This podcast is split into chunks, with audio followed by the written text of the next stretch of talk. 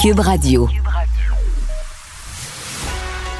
Il manie l'idée, la réflexion, la persuasion, le silence. Mario Dumont. Informé, cultivé, rigoureux. Il n'est jamais à court d'arguments. Mario Dumont. Pour savoir et comprendre. Bonjour tout le monde, bienvenue à Cube euh, Radio. Eh bien, l'histoire est en train de, changer pour ce qui est de cet hôpital qui a été frappé plus en plus clair que c'est une requête, image, enregistrement à l'appui, euh, que c'est une requête lancée euh, par les islamistes eux-mêmes qui a frappé et que le nombre de décès n'est pas celui qu'on avait annoncé au départ. On rejoint tout de suite l'équipe de 100% Nouvelles. 15h30, allons retrouver notre collègue Mario Dumont. Bon après-midi, Mario. Bonjour. Alors, douzième jour de ce conflit entre le Hamas et Israël, euh, on constate chez nous, au sein du gouvernement fédéral, qu'il y a division euh, dans le caucus libéral parce qu'il y en a plusieurs qui réclament un cessez-le-feu. D'autres affirment euh, qu'au contraire, Israël a le droit de se défendre. Euh, Justin Trudeau, qui n'a pas été interrogé parce qu'il est absent aujourd'hui, si je comprends bien, à Ottawa, il n'a pas été euh, présent à la période de questions, n'a pas été interrogé là-dessus. Où doit-il se situer, selon toi? Ben, c'est-à-dire que lui, il doit euh, rester sur des principes de droit internationaux, sur les intérêts du Canada. sa position à l'heure actuelle a été euh, relativement ferme, peut-être pas aussi ferme que celle des Américains et des Européens, mais relativement ferme sur le mm. droit d'Israël de se défendre, évidemment de se défendre dans le respect du, des règles du droit international puis du traitement des civils, mais de se défendre. Et euh, ben oui, que dans son caucus, des gens et des sympathies euh, palestiniennes, parce que les gens peuvent avoir des sympathies palestiniennes, mais ce n'est pas ce dont, euh, dont on parle. Ce dont on parle, c'est de la réplique à un acte de barbarie qui a été commis par le Hamas et que rien ne justifie. Là, après ça, on dira, ouais, mais là, vous savez pas Israël, tout ce qui s'est... Non, non. Il n'y a rien qui justifiait ce samedi matin euh, de faire ça. Il n'y a pas de nuance, il n'y a pas d'à peu près, il n'y a pas de peut-être. Euh, il n'y a rien qui justifiait de faire ça. Et là, ce que ça a fait, ce que le Hamas a fait, le Hamas a dit à Israël, il a dit au monde entier, nous sommes un groupe terroriste extrêmement dangereux. Si vous nous laissez des armes entre les mains, on va débarquer dans des parties, dans des fêtes de famille, dans des petits villages, on va tuer les grands-mères, on va éteinter les enfants. C'est ça qu'on va faire si vous nous laissez des armes. Mm. Alors peut-on reprocher à Israël ensuite de dire, ben on va aller désarmer le Hamas, on va aller le neutraliser, lui enlever ses moyens euh, de nuire? Mario, pendant qu'on se parle, on va voir euh, en direct de Washington au Capitole. Il y a un sit-in actuellement qui se fait euh, pour réclamer un cessez-le-feu au lendemain de cette attaque. Euh, bon, évidemment, les informations varient d'une source à l'autre. Il y en a qui disent que c'est l'hôpital qui a été attaqué. Il y en a d'autres qui disent que c'est plutôt un stationnement tout près de l'hôpital. Il y en a qui parlent de centaines de morts. Il y en a d'autres qui disent non, ce ne sont que des dizaines de morts. Bref, euh, un événement qui euh, amène plusieurs pays à demander aujourd'hui un cessez-le-feu. Euh, mais on, a parlé tout à l'heure à un journaliste israélien. On est loin d'un cessez-le-feu. Israël veut se défendre et veut éliminer complètement le Hamas pour envoyer un message clair aussi à d'autres groupes, par exemple, comme le Hezbollah appuyé par l'Iran, qui seraient tentés de faire comme, le Hamas. Oui, non, je pense qu'on est très, très loin d'un cessez-le-feu. Mais c'est peut-être, euh, tu sais, mhm. cette opinion publique mondiale alertée. Parce que là, on a une toute autre version de ce qui s'est passé à l'hôpital. Je pense qu'il faut prendre le temps de le dire. Hier, à par ailleurs, il y avait des versions contradictoires. Celle qui apparaissait, tu sais, à première vue, la plus probable, il y a un hôpital à Gaza qui est frappé. Bon, on dit justement, il y a des bombardements d'Israël. Alors maintenant, on a eu les preuves documentaires, on a eu les images, euh, euh, les images vues des airs, on a des images carrément de la roquette le lancée. Euh, qui, qui, tombe en vol. Euh, on a des enregistrements de conversations entre des dirigeants du Hamas qui, entre eux, se disent Waouh, c'est nous autres qui avons ça, c'est, ça vient de notre côté. On a quand même beaucoup de preuves. Et là, maintenant, on a des pays européens, des, des observateurs européens de haut niveau qui viennent dire Attention, c'est pas c'est grave quand même, mais c'est pas des centaines, c'est pas 200, 300, 400, c'était rendu à 500 morts hier. C'est quelques mhm. dizaines, c'est extrêmement triste, c'est euh, épouvantable. Mais donc, on s'entend que l'histoire est un peu différente entre l'armée israélienne a frappé un hôpital faisant 500 morts et un tir de roquette raté des djihadistes islamiques euh, est tombé sur un de leurs propres hôpitaux, a fait quelques ou dans le stationnement de l'hôpital, a fait quelques dizaines de morts. C'est une, une tragédie quand même pour ces gens-là, mais ce n'est pas la même euh, histoire. Et ça nous rappelle l'extrême importance d'être prudent euh, en ces matières-là, d'être prudent avant de tirer des conclusions. Un de ceux qui doit se dire ça aujourd'hui, c'est Justin Trudeau et sa ministre Mélanie Joly qui, eux, ont répondu rapidement. On laissait entendre euh, euh blâmait Israël. On, en tout cas, on donnait une réaction qui était peut-être un peu rapide, euh, basée sur l'émotion de voir les images d'horreur ou l'horreur de l'événement, mais sans avoir vraiment le moindre fait documenté sur ce qui s'était vraiment passé.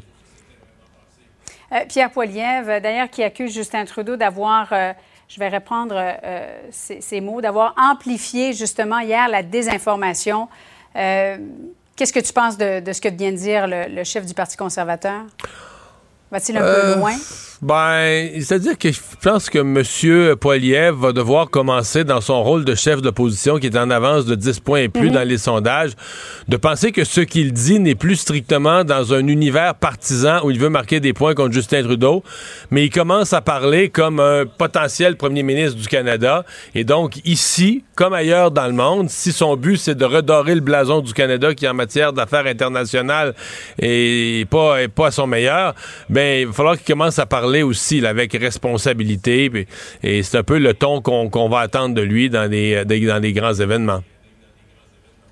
La visite de Joe Biden, une visite éclair, euh, Mario. Ce qu'il demandait, un de ses objectifs, c'était de, pouvoir permettre l'entrée d'aide humanitaire dans la bande de Gaza depuis l'Égypte. Euh, Israël a accepté aujourd'hui. Oui, et ça fait, ça fait de la visite de Joe Biden un succès. Soyons aussi clairs que ça. Mhm. Pour moi, c'était ça la mesure, dire la, fermeté de son soutien à Israël, qu'il aille le redire sur place. Il, est tellement, les États-Unis sont tellement fermes dans leur soutien à Israël que ça ajoutait pas tant que ça d'aller le dire sur place. C'est quand même majeur. Là. Les Américains, Anthony Blinken est allé, c'est 12 jours de guerre. Ça fait 12 jours seulement que ça dure. Les Américains sont allés trois fois. Blinken deux fois, le secrétaire d'État, puis le président maintenant. Ça donne une idée de l'importance que les Américains donnent, oui, à leur amitié à Israël, mais en même temps, ça donne un ordre de grandeur de la crainte énorme qu'ils ont que ce conflit dégénère à l'échelle régionale, à quel point euh, ils mhm. considèrent que ce serait mauvais, que ce serait épouvantable si ça se produisait. Bon, pour moi, le, test de, la réussite de sa visite, c'était réussir l'ouverture de ce corridor humanitaire.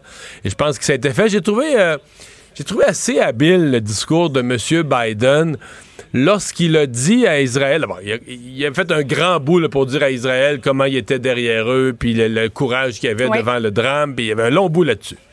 Mais après ça, il leur a parlé du 11 septembre.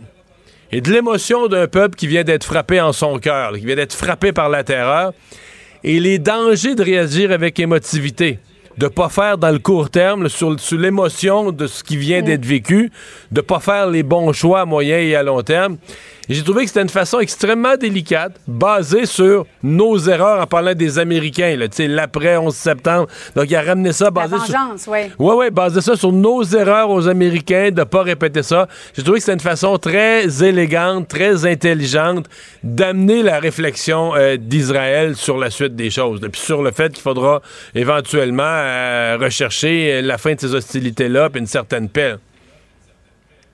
Mais la fin, Mario, euh, est-ce que tu la vois à court, moyen terme ou plutôt long terme? Bon, s'il y a libération des otages, est-ce que là même on pourrait espérer un cessez-le-feu? Mais si on entend le discours d'Israël, pas question du tout de cesser le feu là, pour l'instant. On veut se défendre. Non, mais c'est pas à court terme, c'est pas dans l'immédiat l'appel. Oublions ça. Là. Pas... Non. Euh, le, vrai, le vrai drame, je sais qu'on est spontané à dire ouais, c'est un conflit qui dure depuis des décennies, si c'est pas des siècles, puis ça se réglera jamais. Puis mais euh, il y a quand même, il y a, 25 ans, on était pas si loin d'une solution à deux États qui avait l'air à peut-être amener une certaine stabilité, fragile, mais néanmoins. Et on, va se le dire, depuis... Euh, depuis dix ans, il n'y a personne en Occident, ni l'Europe, ni les États-Unis, qui travaille sérieusement à, au, un processus de paix qui inclut la mm. Palestine. On était rendu à dire, ben là, Israël devrait régulariser ses relations avec ce qui a été fait avec les Émirats arabes unis, avec le Bahreïn, le petit royaume pétrolier euh, du, du, du, Golfe Persique, avec l'Arabie saoudite, de ce qui était en train de se faire là, de ce qui allait se faire dans les prochaines semaines. Mais c'est comme si la situation de la Palestine, tout le monde a baissé les bras en se disant, ben ça, c'est impossible, on peut pas régler ça.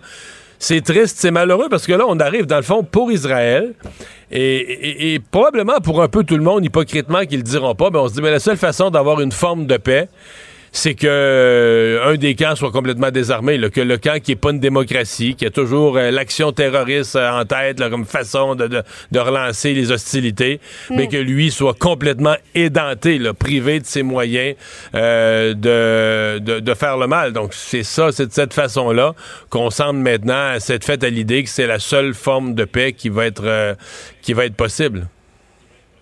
Au détriment de milliers de, vies de civils. Malheureusement. Hein, comme à peu près toutes les, toutes les guerres. Oui, merci beaucoup, Mario. Bonne fin d'après-midi à toi.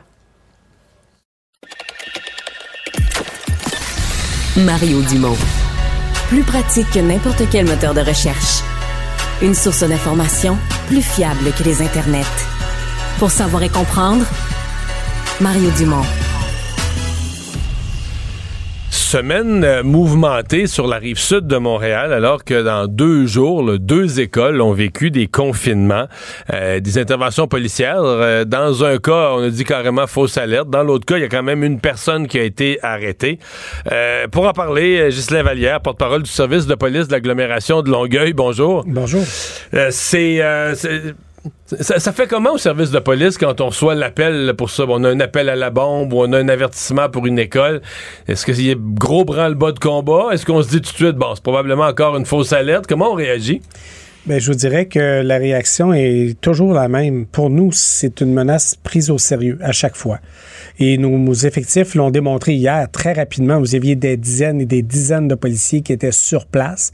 On doit. Est-ce que vous rappelez tout le monde dans ça là, les patrouilleurs, les. J'irai pas trop dans le détail parce qu'on ne veut pas non plus expliquer, mais par contre, le, territoire n'est jamais à découvert. On peut pas concentrer tout le monde à un endroit puis laisser tout le territoire à découvert.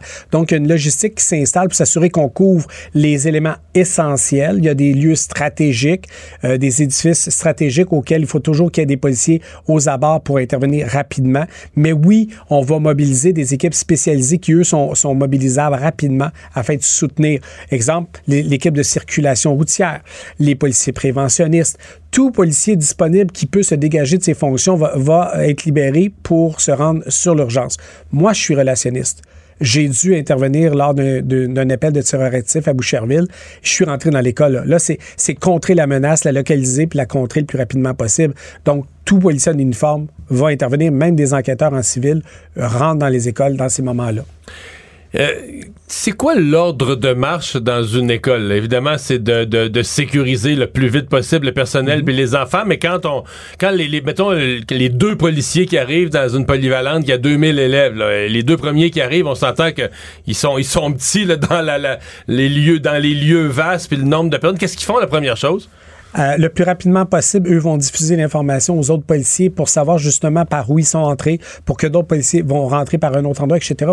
Il va y avoir à ce moment-là une communication, une logistique qui va s'installer autour. Donc, ils vont devenir les piliers de l'opération un peu parce qu'ils sont les premiers sur place. Là. Exactement. Et ce qu'on va faire aussi, parce que vous savez, on a eu beaucoup de pratiques suite à Dawson au niveau des tireurs actifs dans les écoles. Donc, les policiers sont formés à intervenir, mais également les commissions scolaires. Il y a eu plusieurs pratiques qui ont été faites avec les commissions scolaires.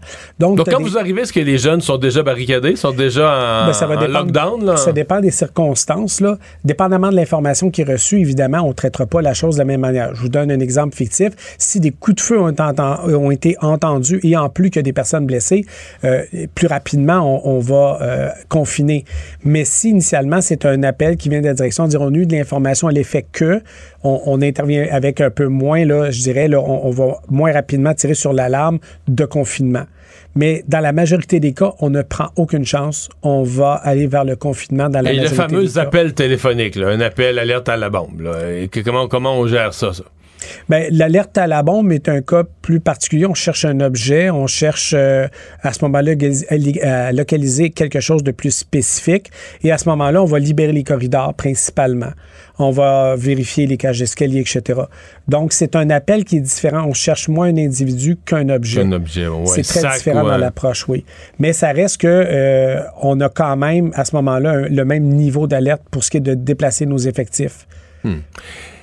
Là, c'est deux à deux jours. Oui. C'est déjà arrivé, ce nom? Euh, pas à de l'année. Hmm. Moi, là, j'ai été dans les écoles pendant huit ans. J'ai jamais vu que cette, euh, ce genre d'appel-là à l'automne. C'est normalement. Est-ce que c'est un hasard ou c'est relié? Ne serait-ce que par la. Est-ce qu'un est des deux est relié avec ce qu'on voit au Moyen-Orient qui crée des tensions partout? Non. les deux événements sont vraiment distincts. Euh, les personnes ne se connaissent pas nécessairement. Mais on a une espèce d'effet copycat, excusez l'anglicisme, qui peut se produire. Et là, c'est pour, pour cette raison-là que d'ailleurs, nos policiers qui sont affectés aux écoles avec euh, la gendarmerie vont d'ailleurs s'adresser aux élèves de toutes nos écoles. Le message est clair. Là c'est un méfait public. Ça a de lourdes conséquences. Tu peux avoir un dossier criminel. Dans, le deuxième cas, Jean-Jacques Rousseau, il y, a, une jeune fille qui a été arrêtée, dit-on. Elle est arrêtée, puis on est à évaluer quels sont les chefs d'accusation qui pourraient être déposés contre cette personne-là. Donc, mais je comprends que c'est un méfait public. Là. Tu déplaces des dizaines de policiers, il y a un coût financier, il y a un coût humain, euh, il y a un stress pour l'ensemble de la communauté étudiante. Je c'est des conséquences importantes. C'est pas un geste anodin. Puis nous, euh, vous comprendrez que comme organisation, puis c'est la raison pour laquelle on, sort médiatiquement. Souvent, on, ne sortirait pas normalement dans ces, dans ces situations-là pour justement éviter de, de, trop en parler pour que ça devienne une espèce de mode, une espèce dont on se lance des défis. Par contre, on voulait un arrêt d'agir parce que c'est tellement tôt dans l'année scolaire que ça, c'est ce qui, pour l'instant, nous, nous préoccupe. Donc, on va aller dans les écoles expliquer à chaque élève quelles sont les conséquences légales, mais également, il y a des conséquences administratives qui vont être laissées aux soins des administrations scolaires. Mais il faut comprendre qu'on peut saisir le téléphone ou l'appareil électronique avec lequel on a fait la menace, on a fait l'appel. Donc, et là, il faut comprendre que le méfait public. Et ça, vous l'enquêtez. Euh, est-ce qu'il y a des efforts importants qui sont mis pour trouver qui est l'auteur? Comme s'il y a un message sur Facebook d'un faux compte, allez va aller fouiller euh, euh, au niveau informatique, c'est qui qui est derrière ce compte-là. Est-ce qu'on fait vraiment une enquête poussée pour trouver l'auteur? On va faire toutes les démarches qui sont nécessaires, effectivement. Vous voulez le trouver? C'est pas banal, là. Mais c'est loin d'être banal. Parce que la personne nous mentionne ça. Pourquoi? Est-ce qu'elle-même est en détresse à un autre niveau? Donc, il faut vraiment aller au bout de l'enquête. Dans le cas euh, qui s'est produit dans les, dans les deux derniers jours, les cas qui sont produits, la technologie, nous aussi, on s'en sert. Là. Vous savez, c'est pas parce que. des téléphones cellulaires. Pas parce que nous, on est de la vieille génération, aux yeux d'un adolescent, qu'on sait pas c'est quoi un cellulaire puis comment l'utiliser. Là. On a, nous aussi, nos techniques, puis on a nos experts qui nous, qui nous soutiennent là-dedans. Donc, on est, nous aussi, capables d'effectuer euh, à ce moment-là des opérations qui nous permettent d'identifier qui seraient les auteurs, mais aussi, souvent dans un milieu scolaire, très rapidement sur les réseaux sociaux, on, nous transmet de l'information. L'information se... Il y a un jeune qui sait quelque chose. Ben, on sait qui, euh, je crois que c'est lui, j'envoie une vidéo. donc, euh, tout ça, nous, on est à l'affût dans une enquête comme celle-là. Mais effectivement, on va déployer tout ce qu'il faut pour éviter que ça se reproduise. Imaginez si en se rendant en urgence, un policier euh, frappe, frappe exemple, un lampadaire ou se blesse ou heurte quelqu'un par, par, inadvertance, vous imaginez la conséquence? C'est pas des blagues, là. Nous, on dit aux gens, vous appelez le 911 quand vous voulez, quand c'est nécessaire, toujours, sans équivoque. Mm. Mais pas lorsque vous savez que vous dénoncez un acte criminel ou un événement d'urgence qui n'en est pas un et vous le savez que c'est faux, là. Ouais. Il y a eu... C'était quasiment une blague. Les gens, les jeunes disaient quand t'as pas étudié pour ton examen, mais c'est plus en fin d'année effectivement. Mais quand t'as pas étudié pour ton examen, puis t'es vraiment mal pris, là, fais une alerte à la bombe, les, cours vont être levés, l'examen va être annulé. Euh, c'est comme si à un moment où on prenait ça à la légère. Je sais je le dis, je pense que ça a déjà été fait là. Probablement qu'il y a un audacieux qui l'a fait quelque part ou un fou qui l'a fait quelque part. Mais là, vous rappelez, vous allez rappeler aux jeunes qu'on fait pas. Euh, on fait pas une alerte à la bombe pour faire annuler son examen de maths qu'on n'est pas tout à fait, on n'a pas eu le temps d'étudier. Là. Le SPAL encourage la réussite scolaire et la préparation aux examens et aux travaux. Donc, planifiez vos agendas puis allez à vos hmm. examens, mais ne tirez pas sur les, sonnettes d'alarme d'incendie, ne criez pas au loup en créant des, des, mobilisations comme ça. Vous savez, les gens qui ont été confinés hier, même si ça a été de courte durée, ces gens-là, il y en a qui vivent dans ce qui s'était. Il y a des gens qui sont de, des nouveaux arrivants de seulement 2, 3, 4 ans. Dans des pays où il y a eu, oui, c'est ça. Là. Et là, eux retournent dans des chocs post-traumatiques marquants faut le mesurer. Là.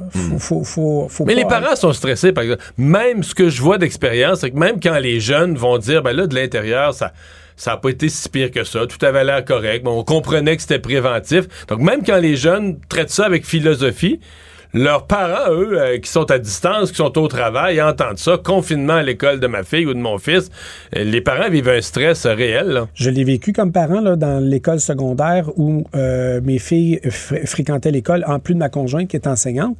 Il y a eu un confinement. Là. C'est très stressant. Pourtant, je suis, je suis policier, j'ai déjà vu ça, mais ça m'a stressé tant qu'on ne m'a pas validé officiellement que c'était non fondé tu ne sais pas. Là, tu t'imagines tous les scénarios et les pires, malheureusement. Donc, c'est pour ça, là. Il faut, trouver autre chose à faire. Mais le message est pour les parents, pour les adultes référents. Ça peut être le coach d'hockey, ça peut être euh, une, cousine ou une tante. Prenez le temps de discuter avec vos ados dans les prochains jours. Puis posez-leur la question, toi, qu'est-ce que tu en penses, pour les amener à réfléchir par eux-mêmes de l'impact, comme nous, on le fait, on le comprend, mais il faut qu'ils fassent l'analyse que c'est Quand on est jeune, des fois, on pense, pense pas à l'ensemble des dominos. Quand on pousse le premier domino, on pense pas à l'ensemble de ceux qu'on fait débouler. Hein. C'est une belle image, puis c'est effectivement ça, mais un jour ou l'autre, il y a un domino qui va tomber en bas de la table, et ça, ça peut être dramatique. Ça peut être quelqu'un qui est blessé, ça peut être quelqu'un qui tombe en état de choc. Ça peut avoir des répercussions. Merci beaucoup d'avoir été là. Merci. Au revoir, Juste Lavalière, euh, porte-parole du service de police de l'agglomération de Longueuil. Pour savoir ce qu'il y a à comprendre, Mario Dumont. Émotionnel ou rationnel? En accord ou à l'opposé? Par ici, les brasseurs d'opinion et de vision. Les rencontres de l'air. Bonjour Marie. Allô, Mario. Alors, un conflit entre Israël et le Hamas, ça divise chez nous, euh, autant à Ottawa. Il y a le NPD qui s'est carrément sorti du consensus des autres partis. Il y a des députés euh, libéraux, surtout d'origine, évidemment, euh, du, monde arabe, qui se dissocient un peu de la position de leur parti, de M. Trudeau. À Québec, on n'a pas été capable de s'entendre non plus sur le texte d'une motion. C'est tendu, hein? Oui, absolument. Au fur et à mesure que le conflit s'envenime, euh, on voit des divisions et des divergences, là, autant à Ottawa qu'à Québec. Commençons par Ottawa. on a vu hier, bon, il y a l'hôpital à Gaza qui a été bombardé. Euh, Justin Trudeau, Mélanie Joly, qui assez rapidement sont sortis pour euh, dénoncer euh, la légalité de, de, de, bon, parce que je veux dire normalement, pas normalement, mais je veux dire, c'est, c'est illégal de bombarder une ambulance, un, un hôpital dans ce genre de contexte-là, et qui ont pointé Israël du doigt. Et là, bon, on voit une espèce de de, écoute, je sais pas comment on peut appeler ça depuis euh, depuis hier où Israël puis le Hamas euh, s'accusent mutuellement. Le Hamas accuse Israël de frapper l'hôpital. Mais là, les faits, les faits sont en train de se placer. Là, Israël a mis de la preuve documentaire et tout ça. Est-ce que M. Trudeau a parlé, tu as dit tantôt assez vite, est-ce qu'on pourrait dire trop vite?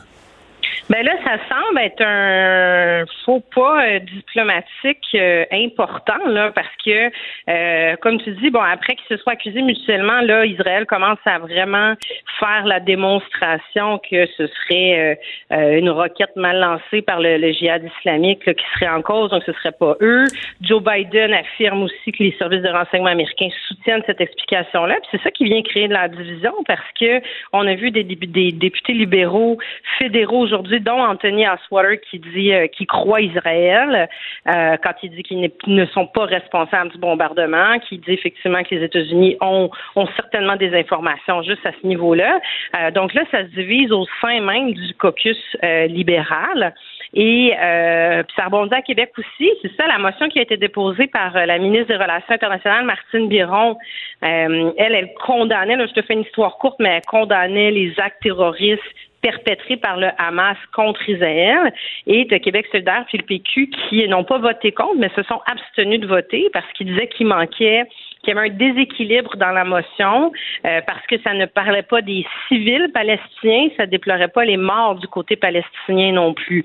Donc là, on voit qu'il commence à avoir, euh, c'est ça, des divergences à droite à gauche. qui, qui probablement ce sont des divergences qui euh, sont le reflet, tu sais, fond, ce sont nos parlements, nos élus qui sont le reflet de ce qui se vit dans la société. Je suis convaincu qu'il y a plein d'entreprises de toutes sortes euh, où euh, il, y a, il y a deux semaines, tout allait bien, il y avait des musulmans, il y avait des juifs, toutes sortes de monde qui travaillaient dans l'entreprise puis qui collaboraient ensemble et qui vivent depuis, depuis le 7 octobre, qui vivent une tension nouvelle. Je suis convaincu que ça existe dans la société. Là. Non, tu as tout à fait raison. C'est, tout à fait le reflet de la population. Là où je me pose une question, moi, c'est, c'est dans les dans les dernières heures, il y a le secrétaire général des Nations Unies qui a appelé un cessez-le-feu, là, qui dit écoutez, le vu euh, l'escalade justement des euh, la situation, euh, vu le nombre de morts, il appelle un cessez-le-feu. Est-ce qu'un Justin Trudeau, bon, tu me diras qu'il n'y a pas une si grande influence sur la scène internationale, mais ça reste que c'est un des, des chefs du G7 euh, qui pointe du doigt Israël, donc qui communique peut-être en plus de ça une mauvaise information, c'est sûrement rien pour aider. Là. Non. Non, effectivement. Euh, ben ça va être euh, ça va être à suivre comment nos nos leaders vont vont composer avec ça dans les semaines à venir. Les semaines à venir. Il y a Paul Saint-Pierre Plamondon ce matin dans son point de presse à l'Assemblée nationale, point de presse du matin. Euh, qui s'est retrouvé parce qu'il va présenter lundi son, son budget de l'an 1 d'un Québec souverain. Et là, les journalistes ont commencé à parler de ça. Et là, ça a glissé sur l'ensemble de sa vision du Québec souverain, dans laquelle il y aurait une armée québécoise et une monnaie québécoise. Oui, je pense qu'il l'avait pas trop vu venir, le Paul Saint-Pierre Plamondon. effectivement, il va, il présente son budget de l'an 1 euh, euh, qu'il avait annoncé là, dès son élection l'année dernière. Il va présenter ça lundi, puis là, il s'est retrouvé à se faire questionner un peu du champ gauche sur euh, OK, mais un, le contexte, effectivement, c'était le conflit israélo-palestinien. Donc, la question, c'était est-ce que, tu sais, comment se positionnerait un gouvernement dans un, Québec souverain dans cette guerre-là? Mais là, après ça, c'est mais est-ce que le Québec aurait son armée? Puis est-ce qu'il aurait sa monnaie? En tout cas, c'était assez intéressant de voir comment il se gratouillait la tête pour répondre à ces questions-là. En même temps, il s'est pas il s'est pas défilé. Tu sais, il a dit ben oui, écoutez, si on fait un un, une nation, quand on est un pays, euh, ce que l'on souhaite, évidemment, c'est avoir une armée, c'est avoir, l'idée d'être un Québec souverain, c'est d'avoir une armée, entre autres, et d'avoir une monnaie, euh, une monnaie québécoise. Mais je pense qu'il n'avait pas une monnaie, c'est moins, une monnaie, c'est moins certain, parce que Jacques Parizeau a toujours dit qu'il voulait garder le dollar canadien. Euh, oui, oui, oui. Non, non, effectivement, rappelle, toi-même que dans les pancartes du référendum du oui, là, le haut, c'était un, un j'allais dire un loony, mais j'ai ouais, ouais, ouais, non, mais c'est ça, ben, euh, une pièce. Non, mais c'est ça, je, je, je, me suis demandé, est-ce que vraiment, bon, puis là, il a parlé de politique monétaire, comme si un Québec souverain pourrait faire ce qu'il veut avec sa monnaie, et on le voit présentement, là, comment c'est difficile pour les banques centrales gérer l'inflation, les taux d'intérêt je sais pas, ça, ça m'a laissé ce bout-là, euh, ça m'a laissé un peu perplexe. Je comprends en même temps qu'il veut, le PQ veut placer tout de suite des affaires en se disant, euh, peut-être même, on est peut-être même en train de préparer l'élection de 2030 là. Hein? Tu sais, je suis rendu loin, là, mais on se dit, regarde, à la prochaine élection, le PQ va avoir pris du pic. Peut-être pas assez, peut-être passer de trois députés ou quatre députés au pouvoir, peut-être pas assez. Mais peut-être qu'on est déjà en train de préparer la suivante, puis on se dit, ces questions-là, on va les régler assez vite, qu'à l'élection de 2030, on me les posera plus, là. Oui, c'est ça. Mais tu sais, pour revenir sur la question de la monnaie, je pense que le contexte dans lequel ça avait été fait, entre autres dans les années 80, c'était de choisir entre. Il n'y a pas mille choix de toute façon. Mhm. C'est le dollar canadien, le dollar américain ou la monnaie québécoise. C'est sûr que le contexte économique était différent aussi d'aujourd'hui. Donc, je pense que c'est pour ça qu'il a changé un peu son fusil d'épaule. Mais chose certaine, le Parti québécois réussit encore à faire parler de lui. Tu sais, c'est. On le disait, ils arrivent à, à quatre, maintenant on va arrêter de dire trois, à quatre députés à prendre de la place. Puis c'est sûr que euh, dans le contexte, ça fait rêver euh, certainement des militants péquistes qui avaient, euh, qui avaient quitté le bercail puis qui attendent d'avoir leur souveraineté. Absolument. merci Marie, à demain. Merci Mario. L'exercice lui-même Mario Dumont. va faire sortir plus de vérité sur ce qui s'est véritablement passé à ce moment-là. Gérez donc ça, s'il vous plaît. Isabelle Maréchal. Mais c'est parce qu'à un moment donné, si on paye pas tout de suite, on va payer tout à l'heure. La rencontre, Maréchal Dumont.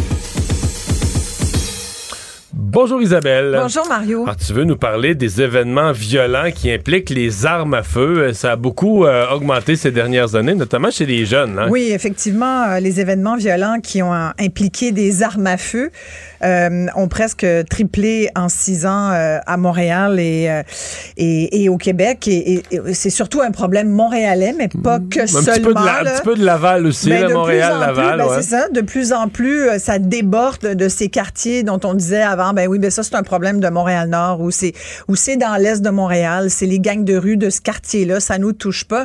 Aujourd'hui, t'as Longueuil, t'as, as Laval, puis t'as des quartiers de Montréal comme le Plateau, euh, Ville-Mont-Royal, euh, Je me suis beaucoup intéressée euh, à, cette, à cette question-là, mais surtout parce qu'il y a un documentaire choc qui, qui va être diffusé ce soir à Télé-Québec. Puis je trouve que c'est important de le recommander aux gens parce qu'il y a vraiment une réflexion, je trouve, qui doit être faite autour de ça.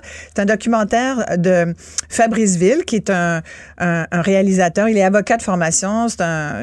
Il, anime, il nous guide à travers ce documentaire où il s'est intéressé. C'est un jeune euh, noir. Euh, je fais attention comment je, je le décris parce qu'il m'a déjà poursuivi au conseil de presse, alors je fais très, très attention. Mais euh, tu vois, je n'en veux pas. Je lui parle, je parle de son documentaire avec beaucoup de bien parce que j'ai été extrêmement extrêmement... Euh, je suis encore un peu sous, le choc de ce qu'il nous présente et je pense que, que comme citoyen, on doit, on doit regarder ça avec, avec beaucoup de sérieux et en même temps se poser des questions parce que le problème de la criminalité, et en particulier euh, dans les communautés euh, racisées, c'est un enjeu auquel sont confrontés les jeunes et les moins jeunes, les familles de ces communautés-là, mais beaucoup les jeunes. Et aujourd'hui, à Montréal, par exemple, euh, depuis deux ans, on a perdu sept adolescents, euh, des, euh, des blancs et, et des non blancs. Euh, il y en a au moins quatre qui sont morts par par balle. Euh, Myriam Bendawi, 15 ans, Jenai de 16 des jeunes, ans. des ados là, qui, Thomas Trudel, 16 ans, Amir Benaya, 17 ans, Lucas Goulet, Goudet, 16 ans, Jérémy Cadine, 17 ans, Isaiah Léopold Roach, 16 ans. C'est des crimes dans la grande majorité nous rappelle, dans la majorité des cas résolus, nous dit Fabrice Ville dans son documentaire, ce sont des mineurs qui les ont connus. Ce sont donc des ados qui tuent d'autres ados. Et c'est là où il faut vraiment s'intéresser à cette, à cette question-là, puis voir comment ça se fait que des jeunes vont si on peut parler de choix, mais choisir de, de s'embarquer dans la criminalité. C'est sûr qu'il y a un choix qui se fait à un moment donné. Est-ce que c'est un choix conscient? comment il en arrive à s'armer? Ou, un, choix inconscient? Ben, les armes aujourd'hui, malheureusement, c'est désarmant, pour faire un mauvais jeu de mots, à quel point c'est facile. Il y a un chercheur d'ailleurs de l'Université de Montréal qui explique à quel point aujourd'hui, en 3D, tu peux simplement t'acheter une machine 3D, tu as des plans que tu peux trouver sur le web, même certains sur YouTube. Tu fais affaire avec des gens qui vont te, euh, te, te, travailler ça, t'usiner tout ça, puis toi, tu as juste à les assembler après. Et, il disait, il dit dans le documentaire d'ailleurs, ce, chercheur-là, c'est étonnant comme on est très prompt à... Euh, à, avoir de l'information et à vouloir faire de la répression autour, envers les jeunes, par exemple, ces clientèles-là qui nous paraissent être des jeunes criminels, alors que, et on a beaucoup de données sur ces jeunes contrevenants, souvent racisés, mais on a très peu de données sur ces adultes qui leur vendent, qui sont souvent des hommes blancs. Euh, et eux, on dirait qu'on a comme pas beaucoup d'infos sur eux et aussi sur tout le processus de fabrication par les trafiquants d'armes. Tu sais, un jeune, c'est pas lui qui a, qui a créé l'arme. Il l'achète quelque part. Il y a un adulte, à un moment donné, qui a donné l'occasion d'avoir cette arme-là. Mais tu sais, toute cette réflexion-là, est, fort intéressante, je trouve, et pourquoi je suggère qu'on s'y intéresse vraiment beaucoup, c'est que de ce que je comprends, là, puis je le comprends plus clairement à, la suite de ce documentaire-là, c'est que tout ça, tu sais, je te dis souvent, tout est lié, puis je te parle souvent du tissu social, puis à quel point je m'inquiète de voir que les, les mailles de ce tissu-là deviennent de plus en plus étendues, élargies, lousses. Et c'est vraiment relié à la pauvreté c'est vraiment, si tu me demandes, quelle est, d'après toi, la première raison qui font que ces jeunes-là sombrent dans la criminalité à ce si jeune âge, parce qu'il y a des jeunes de 7, 8, 9 ans, dont on parle, qui sont armés dans certains quartiers de Montréal, c'est la pauvreté. il y a un jeune, à un moment donné, qui se retrouve... Euh, Parce que ce qui est intéressant, c'est que Fabrice nous dit, euh, ça n'a pas été évident. Moi, je me suis déjà intéressée comme documentariste à ce sujet-là. Évidemment, je suis blanche, c'était difficile de percer le milieu. Et, et, et, Fabrice, comme personne racisée, a lui aussi eu de la difficulté. En tout cas, il disait que c'était pas évident parce qu'il y a une omerta. C'est pas évident de parler. Il dit dès le début du documentaire, les jeunes euh, avaient, euh, on, on, voulait pas mettre en danger des jeunes en nous parlant. Donc, on a fait affaire à des comédiens. De ceux qu'on voit dans le documentaire, c'est pas les vraies personnes. De ce que je comprends là, c'est des comédiens qui ont même prêté leur voix. Euh, mais tout ce qui est dit, c'est le jeune qui le dit, et sauf les âges. Les âges ont été respectés. Pour te dire à quel point il n'y a personne qui veut se mettre euh, les deux doigts là-dedans pour euh, au risque d'être traité de snitch. Un snitch, c'est quelqu'un qui dénoncerait le milieu. D'ailleurs, là-dedans, il rappelle euh, qu'il y a un jeune qui s'était fait tu te souviens sans doute de la photo qui avait été publiée dans les médias. On voyait le dos d'un jeune qui s'était fait marquer, on l'avait gravé sur son dos au couteau, Anjou, qui est la gang de rue d'Anjou, une des gangs de rue d'Anjou. Et euh, parce que le jeune, on supposait que c'était justement un dénonciateur, un snitch. Fait que c'est extrêmement délicat pour ces jeunes-là. Puis il y a beaucoup de jeunes qui témoignent là-dedans. Il y en a, il y en a 4-5 qui ont accepté de témoigner euh, euh, à Fabriceville et qui racontent que même être porteur d'un arme, embarqué là-dedans, euh, des fois, tu n'es pas conscient au début, mais tu deviens vite conscient que avoir une arme sur toi fait de toi aussi un jeune qui devient une cible pour le milieu. Donc, avoir une arme fait de toi une cible. C'est quand même fascinant. Après, il, est allé dans, il a vraiment ratissé large. Il est allé voir, euh, il y a des enseignants de, de certains quartiers qui disent ça n'a pas de bon sens que nos enfants aient peur. Moi, il y a une enseignante, entre autres, qui dit je vois des jeunes dans ma classe, ils sont en hyper-vigilance. Euh, il y a des jeunes qui racontent qu'ils sont capables de différencier le son d'une balle qui est tirée d'un autre son. Ils savent tout à fait reconnaître des fois, on peut dire, ah, c'est quoi? Et, ça, c'est parce que dès leur plus jeune âge, ils ont été habitués à faire la différence de son. Il y en a qui ont été témoins. Un, petit jeune, il a l'air d'avoir 9 ans, qui raconte qu'il a trouvé dans une ruelle un, gars qui venait d'être tiré. La police est intervenue. Ils ont dit, hey, tu sais, c'est comme ils sont premiers témoins, malheureusement, de, de ces actes criminels.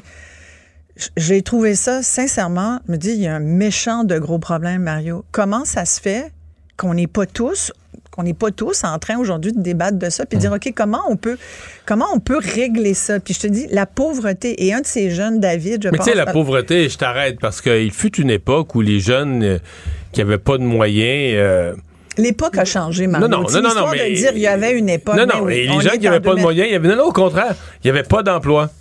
Les portes étaient fermées. Aujourd'hui, un jeune de 15 ans qui veut se gagner de l'argent, tout le monde va l'embaucher. Non. Donc, Ben, c'est là peut-être où ceux qui disent ma couleur m'empêche d'avoir un job, peut-être c'est vrai. pas vrai. Pas vrai du tout, surtout pas dans, dans l'Est de Montréal. Mais la réalité, c'est que tu feras pas beaucoup d'argent dans leur tête. Parce que là, tu vas faire 16 pièces de l'heure, puis 16 pièces de l'heure, c'est de la merde quand tu peux vendre de la drogue, tu peux faire pour beaucoup plus d'argent.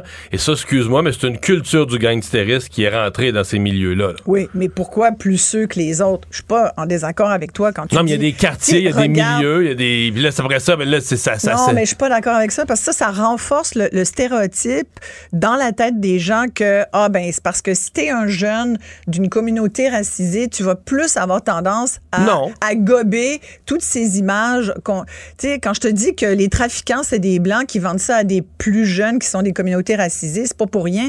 Ils identifient leurs victimes. Ce sont des victimes faciles. Pour moi, un jeune de 12 ans qui se promène avec une arme puis qui est déjà dans une gang de rue, à quelque part, il est une victime du système qui l'a échappé quelque part. Tu comprends? Je me dis, c'est pas de sa faute à cet enfant-là. Mais c'est ses parents qui ont échappé quelque chose ben, aussi. Sans doute que les parents. Oui, mais tu sais, quand est-ce qu'elle commence la chaîne? Où est-ce qu'on le part, le problème? C'est-tu toi? C'est-tu tes parents? C'est-tu tes arrière-grands-parents?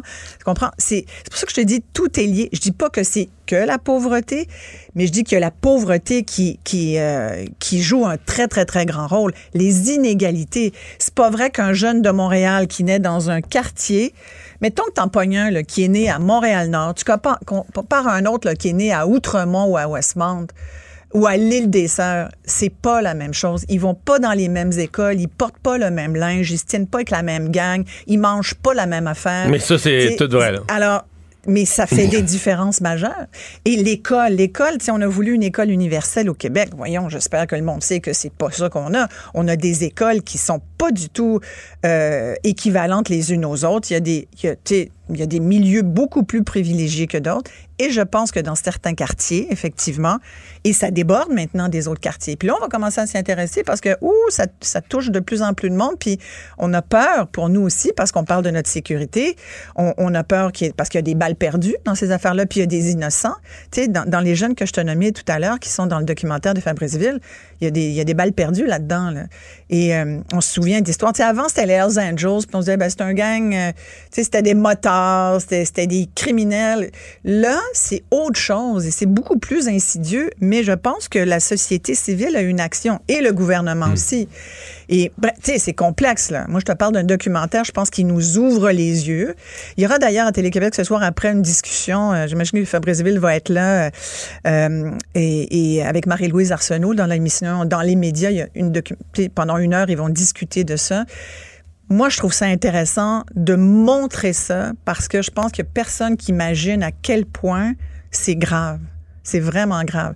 Il reçoit, euh, dans son documentaire, il reçoit François Bonnardel, puis Fabriceville lui dit comment ça se fait qu'il y a plus d'argent en répression qu'en prévention. Parce que, entre autres, comme solution, on parle souvent de euh, l'exemple de Glasgow, en Écosse, où ils ont vraiment trouvé un, équilibre entre la prévention, nécessaire prévention, ce qu'on fait visiblement pas, assez ici, et la répression.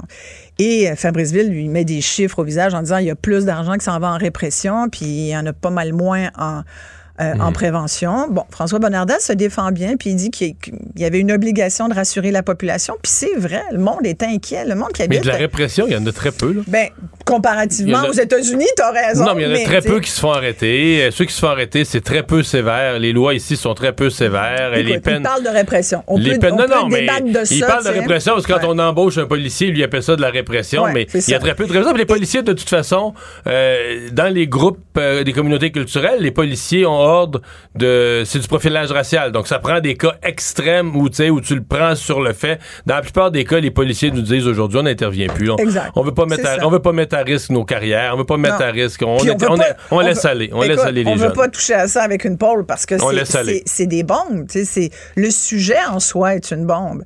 Je m'étais juré, je t'avoue, de ne plus parler de communauté racisée, de ne plus prononcer le mot personne noire. Je m'étais juré de m'auto-censurer là-dessus. Aujourd'hui, je passe par-dessus cette promesse que je m'étais faite. Euh, beaucoup d'ailleurs à la suite du différent que j'ai eu avec Fabrice. Mais, mais quand je vois ce documentaire-là, je me dis c'est un documentaire nécessaire à regarder parce que, puis je pense que les jeunes aussi doivent le regarder. Moi, j'en ai discuté avec mes filles et tout. Puis, parce qu'on vit dans une société où, où, euh, où, on a tous un rôle à jouer. Et puis, des fois, c'est juste de sourire à une personne qui a pas l'air de ce que tu as l'air, puis de t'ouvrir un peu à certains termes. Tu sais. Euh, on a tendance à dire puis je le dis là, puis pas juste pour les blancs, je le dis pour les non blancs aussi, je dis pour toute personne qui partage le territoire. on est beaucoup dans un partage de territoire, mais on l'oublie. Je me dis ben c'est aussi, puis ça touche l'itinérance, ça touche plein. Tu sais, c'est de tendre la main. Des fois c'est un sourire, c'est de montrer que tu accueilles l'autre aussi. Là tu vas me dire ben oui, mais si l'autre il a un gun dans les mains, tu peux pas l'accueillir trop. Mais, mais ceci, ceci dit, le bilan de cet été 2023 qu'on avait décrit euh, l'hiver passé, l'été passé. On va avoir un été chaud euh, sur ce thème euh, des, des, crimes par arme à feu. Finalement, l'été était beaucoup moins pire que, que prévu. et bon, tant mieux. Je veux dire, j'en tirerai pas. Je voyais le chef de police de Montréal qui semblait en tirer des conclusions très optimistes. Lui, il veut prendre le crédit, puis je veux pas y enlever le crédit. Moi, je reste prudent.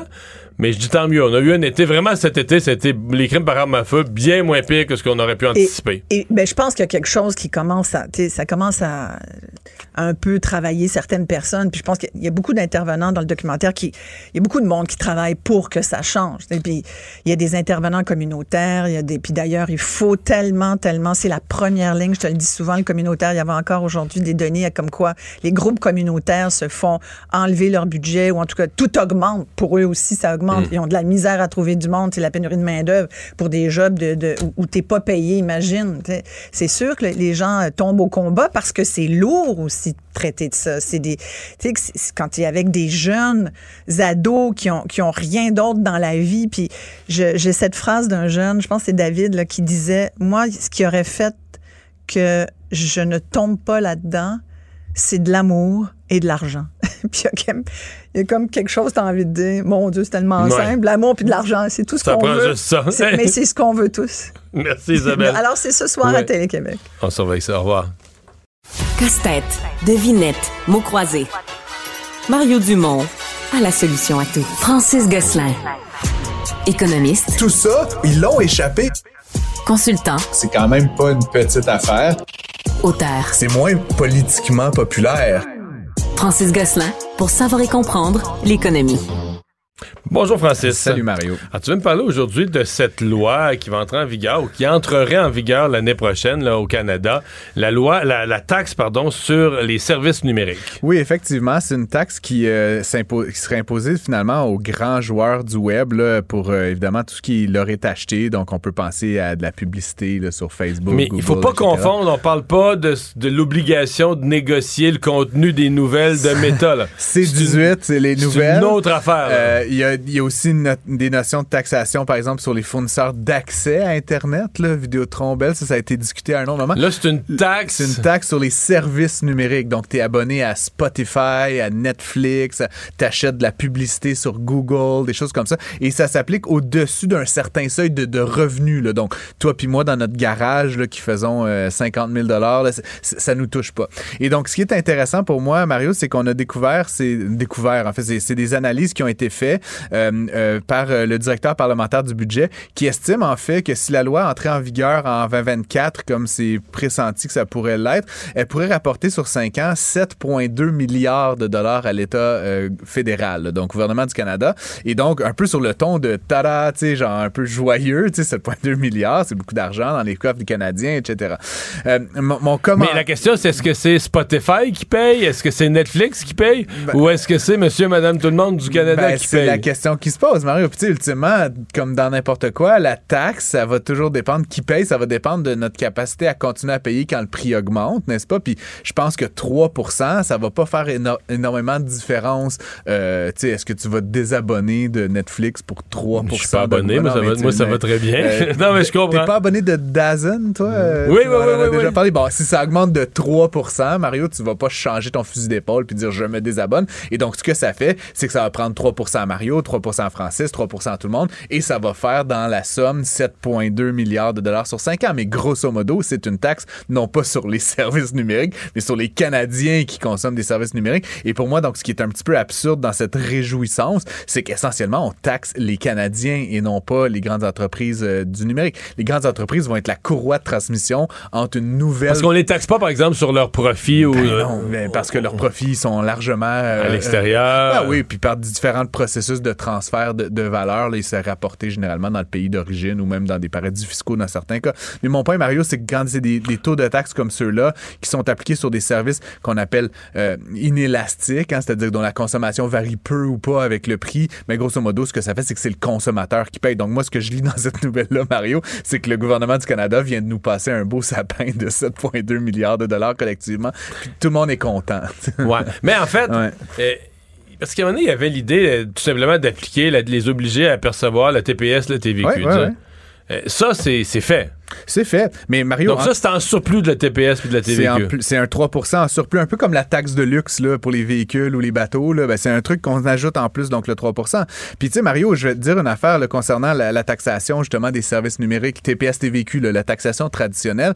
Mais ce qu'on a observé, Mario, puis l'enjeu pour lequel on voulait taxer ces services-là, c'était pas pour les punir ou quoi que ce soit. C'était un enjeu d'équité par rapport, justement, aux fournisseurs d'ici qui, eux, comme c'est des sociétés canadiennes, étaient obligés de charger la taxe si on disait, ben là, comment ça que des sociétés étrangères viennent? Et c'est pas un terrain de jeu égalitaire entre les différents acteurs. Mais essentiellement, le 14,975 que tu payes maintenant sur Google, Netflix, etc., c'est qui qui le paye? C'est le consommateur. Il n'y a rien vraiment de punitif là-dedans pour la, société étrangère, sinon qu'elle a l'obligation de percevoir puis de redonner cette taxe-là. Mais ultimement, dans tous ces, ces ajouts de taxes-là, c'est des revenus mmh. additionnels pour l'État qui sont payés essentiellement par les consommateurs sans vraiment que ça impacte la quantité qui est consommée. Et donc, pour moi, c'est créatif comme manière d'envisager la fiscalité, mais je trouve ça un petit peu dommage qu'on s'en remette encore une fois à ajouter de la taxation et de l'imposition euh, aux Canadiens qui sont parmi les plus taxés au monde le détaillant d'équipements de, loisirs extérieurs, de plein air, de chasse, de pêche, Sale,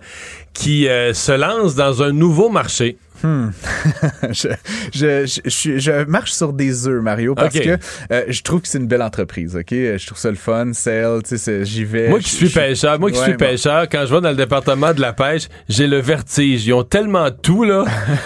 je vois chacun des petites affaires, puis je me dis ça, ça pourrait mordre, ça, ça pourrait mordre, et je développe un vertige. C'est pour ça que, comme je te dis, je suis hésitant. Mais après, bon, ils ont lancé ces jours-ci une nouvelle plateforme qui s'appelle Resale. Bon, on se passera sur la langue française française, mais, S-A-I-L. Revente, mais avec du sale comme, comme, leur sale à eux, oui, je comprends. Et l'idée, essentiellement, c'est de permettre à des particuliers comme toi et moi de revendre des articles potentiellement usagés. Ou mais juste dans leur secteur, là, plein air. Euh, exact. Puis là, il y, a déjà il y a des exclusions, donc tu peux pas tout vendre. Et donc, Mario, euh, en bon euh, journaliste de terrain que je suis, là, je, je blague, mais je suis allé sur le site en me disant, j'ai commandé un manteau récemment sur Internet, il est trop petit, je vais le revendre, la marque Spider. Bon, c'est un beau manteau, mais il me fait pas, puis je vais le revendre. T'as grossi? Euh, j'ai pas grossi.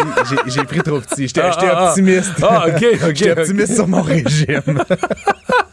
Tout ça pour dire. Oui, excuse-moi. Oui, euh, continue. c'est une catastrophe, honnêtement. Puis, tu sais, moi, j'achète et je Qu'est-ce vends. Que tu veux dire, une catastrophe? J'achète et je vends régulièrement sur Marketplace. Puis, tu sais, je suis pas un grand fan de Facebook.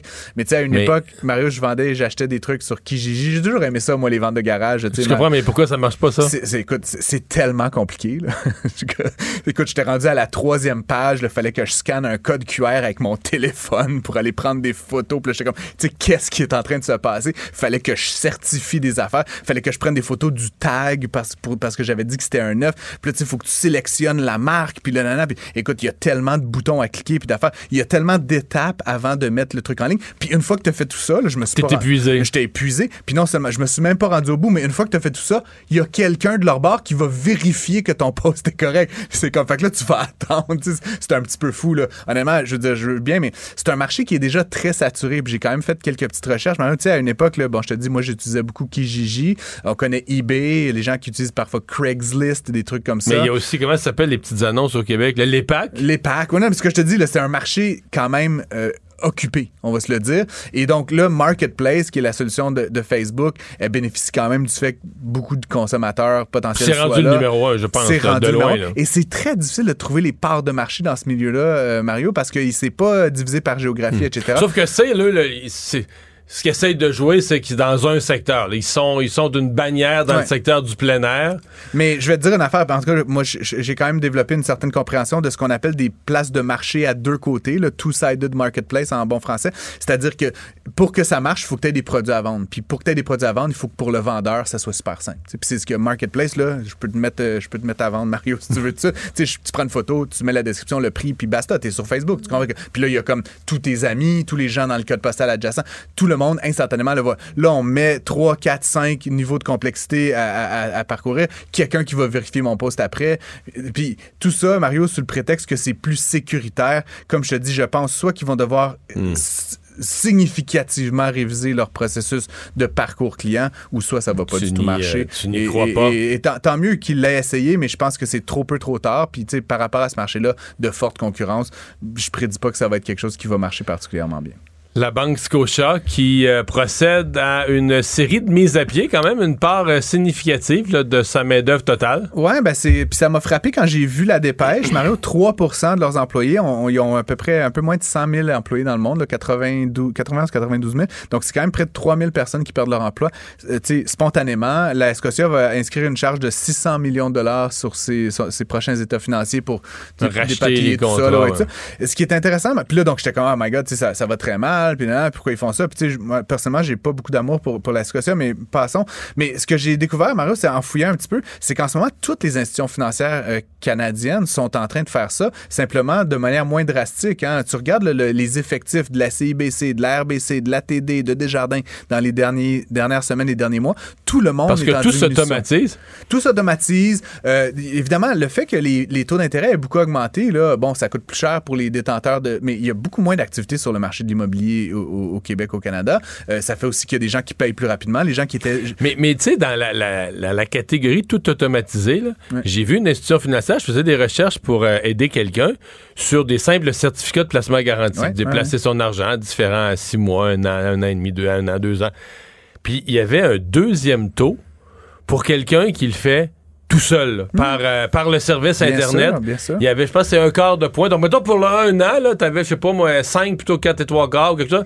T'avais un taux bonifié si tu faisais tout toi-même, mettons, tu disais, je veux mettre 5 000, mais là, je prends 5 000, je le mets dans mon grand, dirais, j'achète mon, mon certificat de placement garanti, je fais tout tout seul comme un grand, ce qui est quand même... Je vais te donner un demi-pourcent de plus de rendement. Donc, parce que le, sous-entendu, c'est que hmm. tu dérangeras pas un employé pour faire ton petit placement. Non, mais c'est ça. Tu sais, un employé de banque, Mario, je, je, je, salue tous ceux et celles qui nous écoutent, mais ça coûte quand même cher. Tu sais, les employés de banque, ça travaille pas 60 heures par semaine. Euh, il faut donner une chaise, un bureau, un ordinateur. Ça a beaucoup de vacances. Un, cellulaire, une cafetière.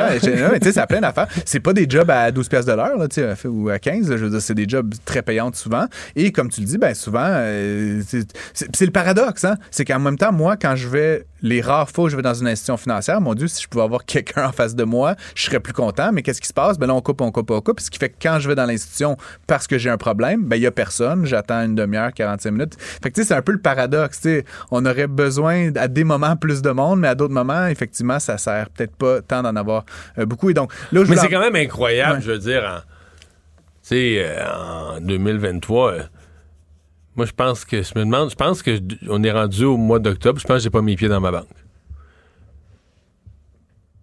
en 2023, depuis le début de l'année. Depuis, le 1er janvier. Depuis le 1er janvier, non, depuis le 1er janvier, j'essaie de réfléchir. Peut-être que j'oublie une fois, je suis peut-être allé porter un document une fois, peut-être. Ah, moi, j'y vais euh, plus souvent que toi, Mario, sûrement, mais tu sais, des affaires de traite bancaire puis de remboursement. Justement, un remboursement anticipé d'hypothèque, des affaires de même que j'avais besoin de. de ben, remboursement anticipé d'hypothèque, j'ai fait ça, je pense, l'année passée. Ouais, mais moi, je suis allé, euh, allé en succursale. Bref, ça pour dire, euh, je suis allé en, en. Mais t'as raison, justement, il y a cette transition-là. Tu moi, je paye encore certains de mes fournisseurs par chèque. Là, on, on riait de moi aujourd'hui, plutôt euh, parce que j'ai envoyé un chèque à quelqu'un. Mais ça pour dire, il y a une transition qui est en train de se faire. Fait que tous tes véhicules sont électriques, même, même ton pick-up, mais tu payes par chèque. J'aime ça, les chéquiers, je signe. Il y a quelque chose, un acte un petit peu euh, zen là-dedans. Bref, ça pour dire, toutes les institutions financières euh, sont en train de tranquillement diminuer la force euh, de. Puis, c'est présage des temps, là. Tu dis, bon, numérisation, mais je pense que c'est aussi la période qu'on vit actuellement avec les taux d'intérêt élevés. Ça ralentit l'activité de prêt, l'activité, tu sais, de, de, de, Mais en plus, les bénéfices des banques, ils, ont, été bons en 2021, 2022. 2021, 2022. Mais là, je voyais que pour 23, 24, les, les anticipations, c'est nettement moins bon, significativement moins bon. Effectivement. C'est une des façons d'améliorer le bilan, c'est de payer moins de monde à chaque euh, jeudi. Hey, merci euh, Francis. À demain. Écoutez Francis Gosselin à l'animation du balado Prends pas ça pour du cash. Disponible en tout temps sur l'application et le site cubradio.ca. La plateforme audio et vidéo où les contenus francophones sont fièrement en vedette. Mario Dumont. Le seul atlas dont vous avez besoin.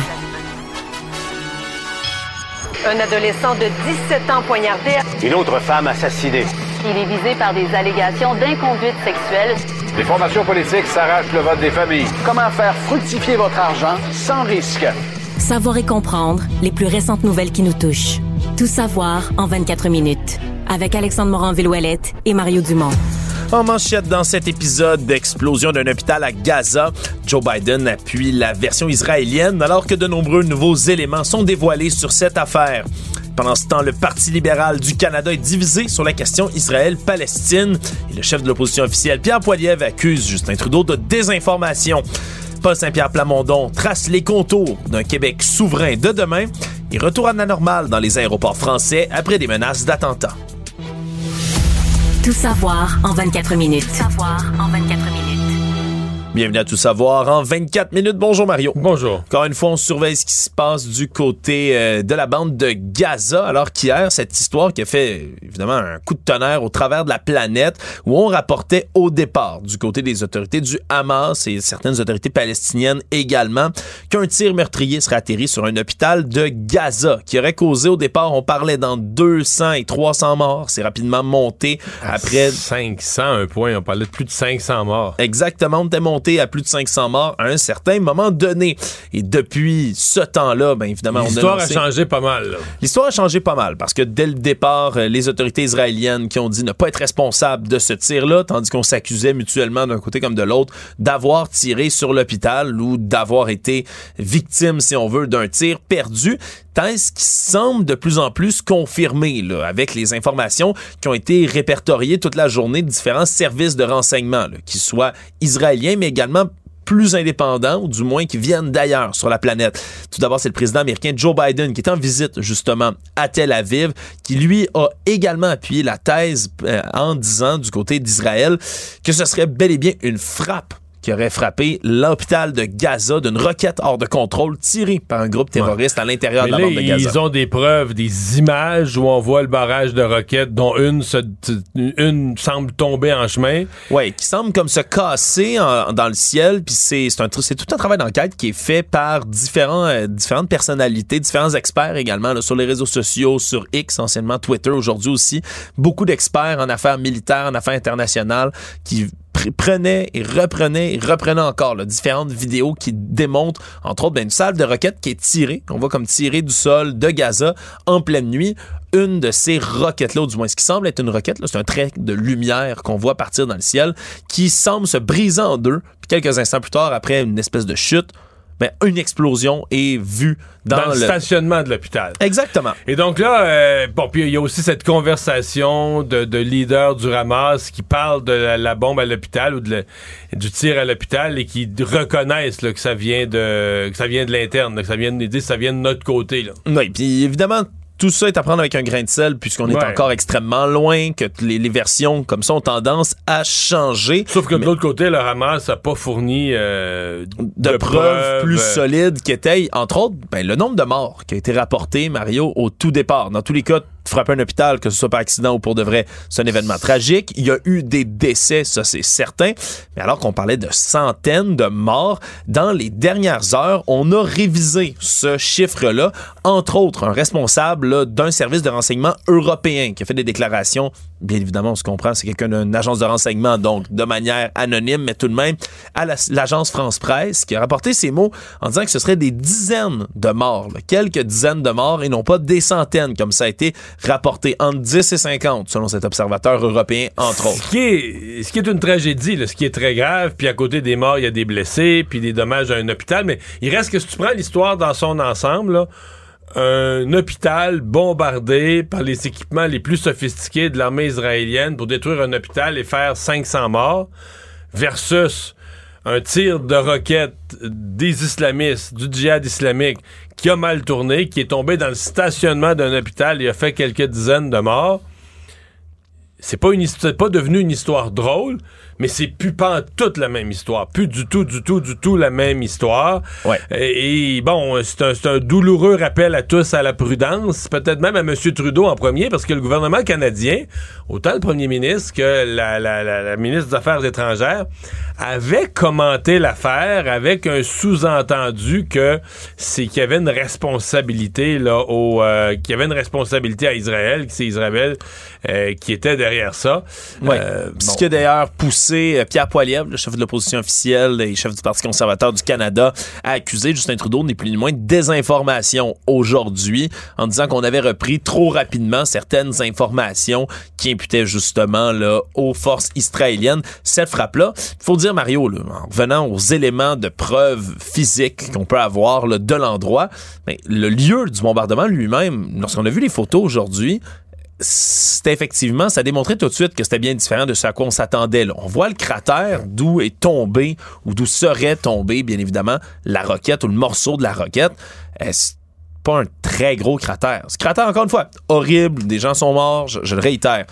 C'est dans un parking. Mais ça, oui, l'hôpital en tant que tel n'est pas effondré. Il est endommagé, mais il n'est pas effondré. C'est pas un bâtiment qui a explosé, qui a brûlé. Il est endommagé partiellement là, par ce qui est arrivé. Le long du parking, le long du stationnement. Le long du stationnement, où il y avait sûrement des gens, des gens sont décédés, on se comprend.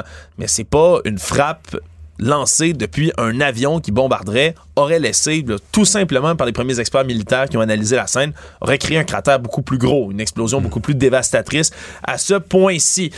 Donc on le disait... Mais, sur Pierre Poilievre, puisqu'on parle de lui... Euh, il y a encore un sondage aujourd'hui qui le met 12 points en avance dans les sondages. Euh, moi, je vais dire que son travail de, démolition de Justin Trudeau, euh, je serais tenté de dire euh, bon québécois check. la job commence à être faite. Et je suis pas sûr qu'il marque toujours des points avec ça. Je pense qu'il y a un point où on va être plus intéressé à l'entendre sonner comme un premier ministre. Par exemple, prenons l'exemple de la diplomatie canadienne. Là, il tape, il tape, il tape, puis c'est très facile. Nous-mêmes, on le fait dans les journaux. il y a eu des erreurs diplomatiques du Canada terribles. Mais après ça, la question, c'est qu'est-ce que tu ferais de mieux? Qu'est-ce que tu ferais de mieux? Et comment, toi, peut-être déjà dans ton chef de l'opposition, dans ton rôle de chef de l'opposition, est-ce que tu peux déjà commencer à améliorer l'image du Canada, à te comporter comme un chef de l'opposition euh, hyper responsable, au-dessus de la mêlée? Euh, Fournir des solutions. Voilà. Et, je pense que le public va être en attente de ça. J'ai l'impression que taper sur le clou de la tête que tout est de la faute de Justin Trudeau tout le temps. Puis là, je veux dire, qui suis-je? Ça a tellement marché, puis regarde, il a, fait ça, puis il est passé en avance d'un sondage. Mais il faut faire attention, des fois, quelque chose peut marcher pendant une phase, mais quand tu te ramasses 12% d'avance d'un sondage, que tout à coup tu te positionnes comme le futur premier ministre, la population n'attend plus de toi la même chose. Là, ça, ça perd de son sens de toujours dire que tout ce qui arrive, c'est de la faute de Justin Trudeau, Justin Trudeau fait juste du mal, juste des erreurs. Enfin, donc je pense qu'il y a une... Moi, en tout cas, j'ai des attentes différentes à l'endroit de Pierre Poilievre. Si on revient sur la situation en Israël et à Gaza, Joe Biden, lui, donc, est en visite officielle à Tel Aviv, a prononcé plusieurs discours là, durant le cours de la journée dans les 24 dernières heures. Entre autres, fait un discours assez marqué, Mario, en rappelant que tous les citoyens palestiniens, la Palestine elle-même n'est pas le Hamas, alors que le Hamas, vice-versa, n'est pas la Palestine, a appelé au droit Israël de se défendre tout en respectant le droit humanitaire aussi. Discours très fort prononcé donc par Joe Biden à ce sujet-là qui reprend un peu hein, beaucoup de critiques qui sont faites à l'international en disant que l'État d'Israël, oui, peut se défendre, oui, doit se débarrasser dans une certaine mesure, doit tenter de se débarrasser du Hamas, qui est un mouvement extrémiste, mais pas au dépend des vies de centaines, voire de milliers de Palestiniens qui sont toujours coincés dans la bande de Gaza. Ce qui a fait accélérer, entre autres, quelque chose qui était réclamé depuis déjà plusieurs jours, c'est l'entrée d'aide humanitaire dans Gaza depuis la frontière égyptienne. Parce que là, c'est pas euh, quelques hmm. dizaines, c'est des centaines de camions qui attendaient là, sur Et si tu veux mon avis, ça, c'est ce qui fait de, de la visite de Joe Biden un succès. Oui. pour moi, tu sais, à une obligation de résultat. T'es président américain, tu te déplaces. Bon, je pense que de, de redire euh, l'ampleur de sa solidarité envers Israël, puis de réaffirmer son appui à Israël dans l'épreuve qu'Israël vit depuis cette attaque du Hamas, on, on aurait pu l'écrire. On savait qu'elle allait dire ça dans les mots les plus forts et les plus chaleureux envers Israël.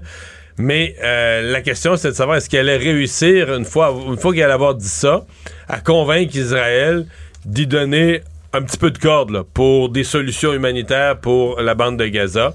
Et je pense que ça, ça fait de sa visite, ça fait de son passage un, euh, un succès. Bien évidemment, il y a quand même des conditions qui sont attachées à tout ça, alors qu'on a pu faire circuler les centaines de camions d'aide humanitaire qui peuvent se rendre dans la bande de Gaza, particulièrement au sud, qui est l'endroit où se sont déplacés là, des centaines de milliers de civils qui répondaient à l'ordre d'évacuation d'Israël pour la partie nord de la bande de Gaza.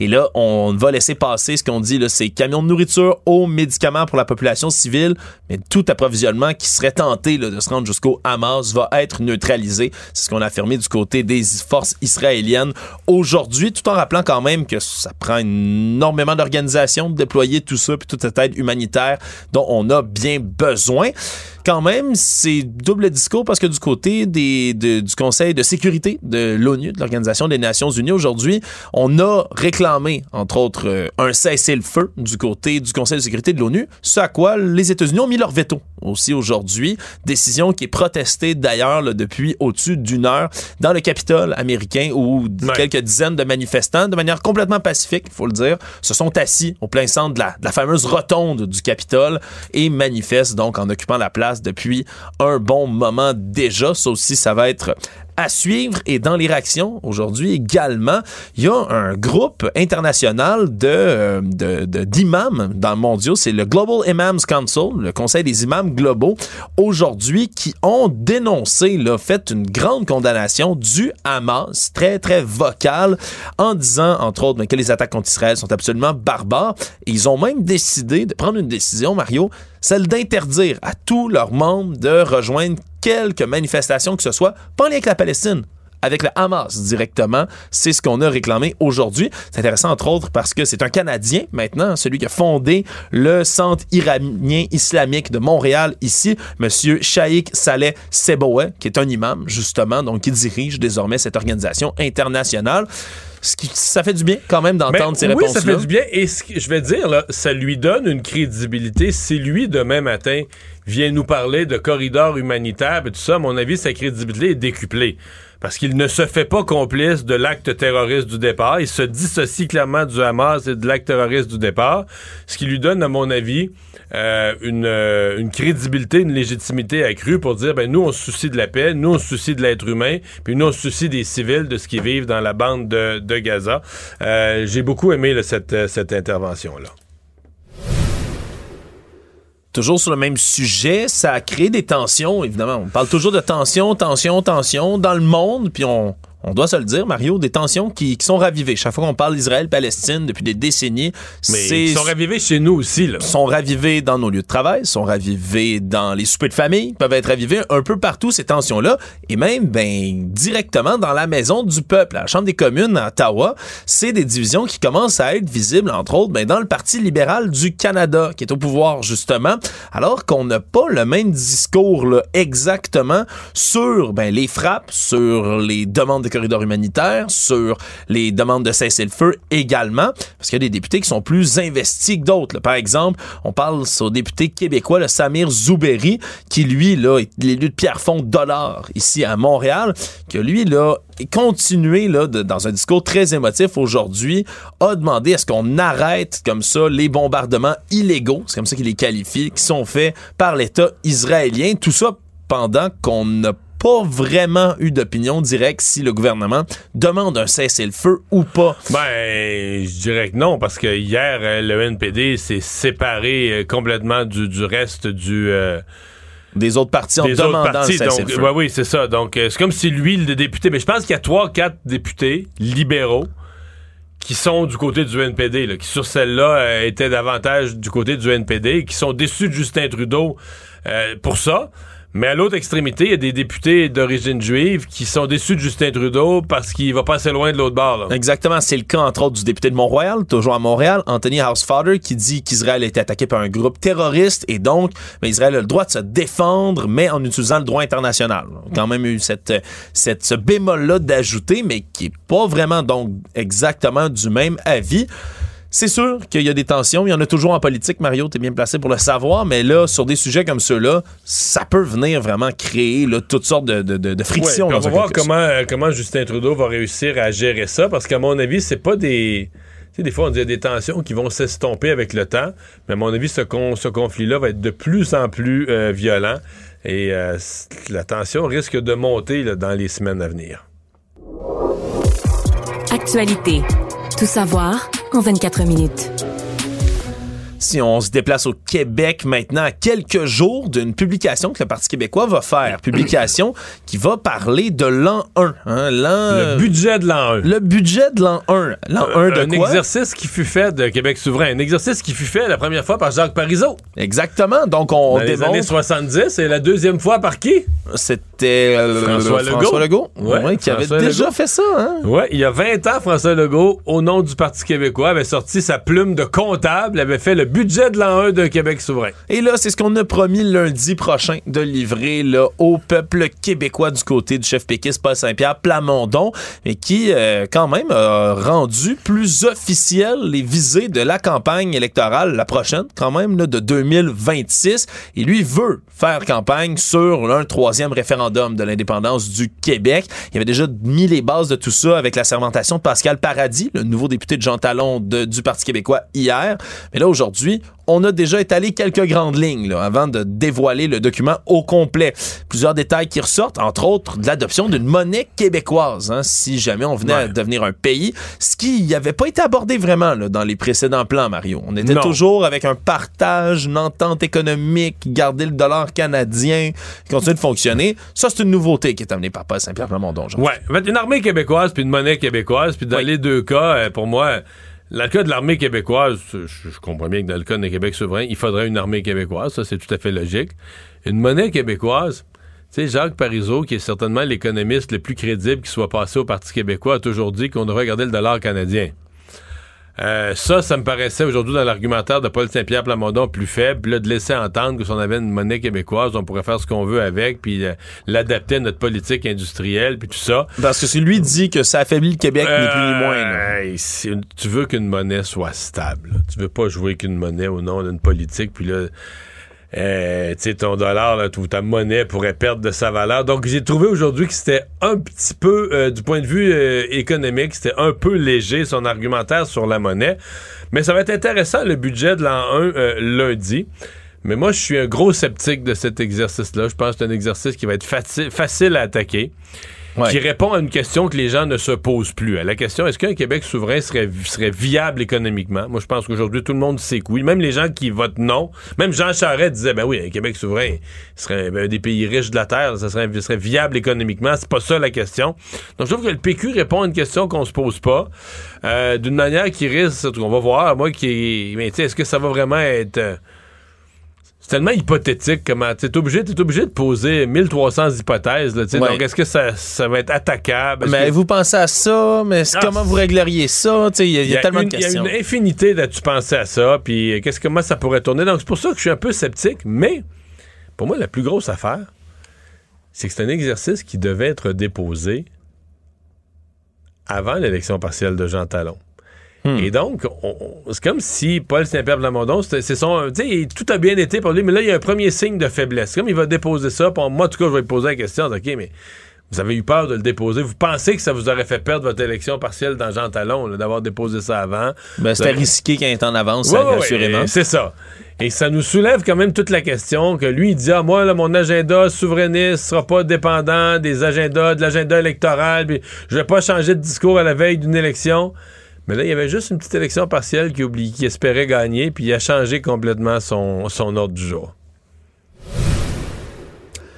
Nouvelle qui nous parvient de l'ouest du pays qui, qui a fait sourciller certaines personnes. Mario, euh, une, con- une conseillère scolaire de la commission scolaire des écoles catholiques régionales de Red Deer, hein, tout ça se passe bien évidemment en Alberta, qui a publié dans les dernières semaines euh, un mème, hein, un mime, comme on l'appelle comme ça, image euh, satirique, humoristique qu'on partage sur le web.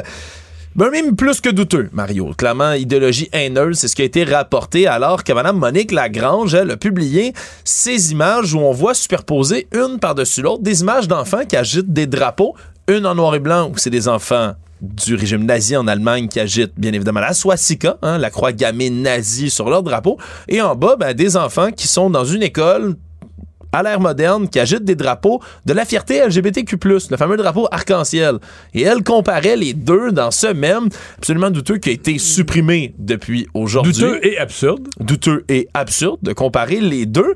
Mais depuis ce temps-là, euh, Madame Monique Lagrange euh, ne s'excuse pas. Là. Au contraire, est avec son avocat et continue, elle, de clamer que ce même-là, elle l'a publié. Attention à sa défense, Mario, parce que le Saint-Esprit lui a demandé. C'est le Saint-Esprit Oh. lui-même qui lui a dit de publier le même. Il dit que la sexualité, les croyances des élèves, c'est un sujet qui doit rester entre Dieu, les parents et l'enfant. On comprend que c'est quand même une commission scolaire des écoles catholiques régionales, mais tout de même, c'est une défense qui, qui peut être un peu absurde. Mario, ça, le Oui, Saint-Esprit. mais elle avait été, elle, était tassée quand même. Elle est plus, elle a été euh, enlevée de son poste, mais Oui, bon. elle n'est pas complètement démise de ses fonctions, mais elle a quand même là, enfreint le code de conduite des conseillers scolaires, la loi de l'éducation. Elle veut quand même poursuivre avec son avocat autour de tout ça. Mais bon, prochaine fois que vous publiez un mime sur Internet, si c'est une voix qui vous l'a ordonné, puis si le Saint-Esprit vous ordonne de publier des mêmes, Moi, je peut-être regarde- faites-le pas. Moi, je m'assois un soir, là, puis je regarde tout ce qui passe sur Twitter. J'ai de la misère à croire que c'est le Saint-Esprit qui a.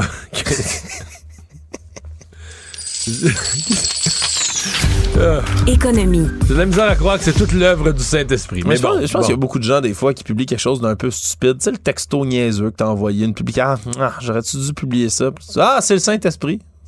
C'est bien, quand même. Une bonne excuse. Mais là, il va venir en beau batèche, le Saint-Esprit, si on y met tout ce qu'il y a de câble, ça sur le- tout ce qui se fait de câble, si on y met ça sur le dos. Là. On doit demander à Elon Musk qui pense Bon. de- de- du Saint-Esprit pour modérer sa plateforme X. L'inflation ralentit au Canada, Mario, mais ça s'accélère au Québec, un phénomène qui euh, se suit depuis le quatrième mois d'affilée. C'est le loyer, l'hypothèque, évidemment, les principaux coupables. Mais on parle maintenant du prix sur les menus des restaurants aussi, qui vient accélérer cette inflation au Québec. Parce que au Canada, on est passé là, de août à septembre de 4% à 3,8, mais au Québec, de 4,6 à 4,8. Donc, on a augmenté au Québec, alors que dans le Canada, ça ralentit. Il y a juste la Nouvelle-Écosse qui a un taux d'inflation aussi élevé que le Québec en ce moment au pays.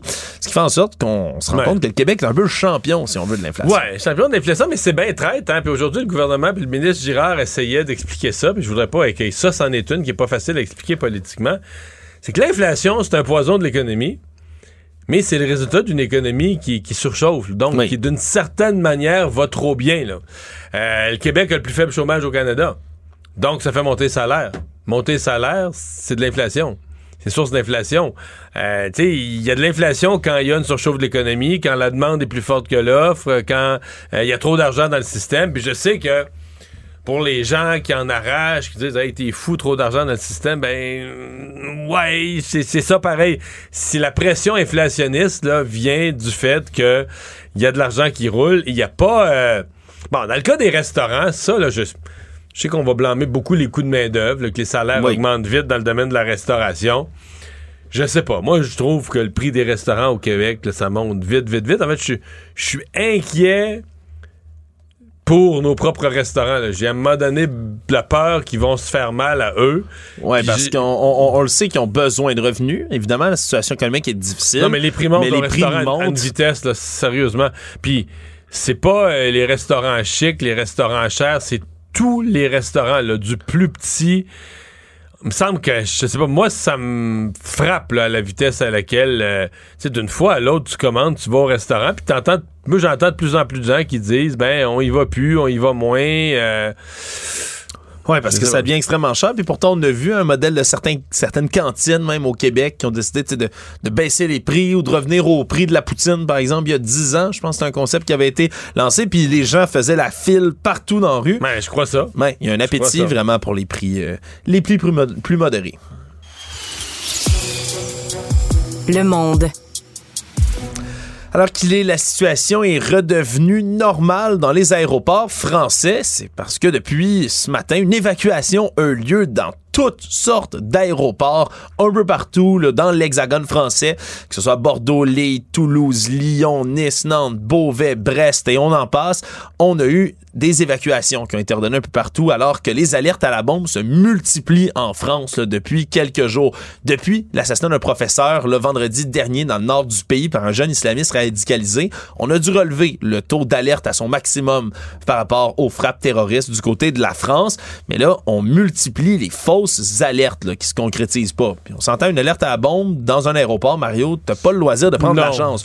Donc on a dû les évacuer, mais c'est pas les seuls endroits qui sont évacués. Château de Versailles a été encore évacué aujourd'hui alors trois fois là. Hein? Ouais, ça on est à troisième évacuation là, de suite du côté du château de Versailles. Le musée du Louvre à Paris avait été évacué lui aussi samedi dernier.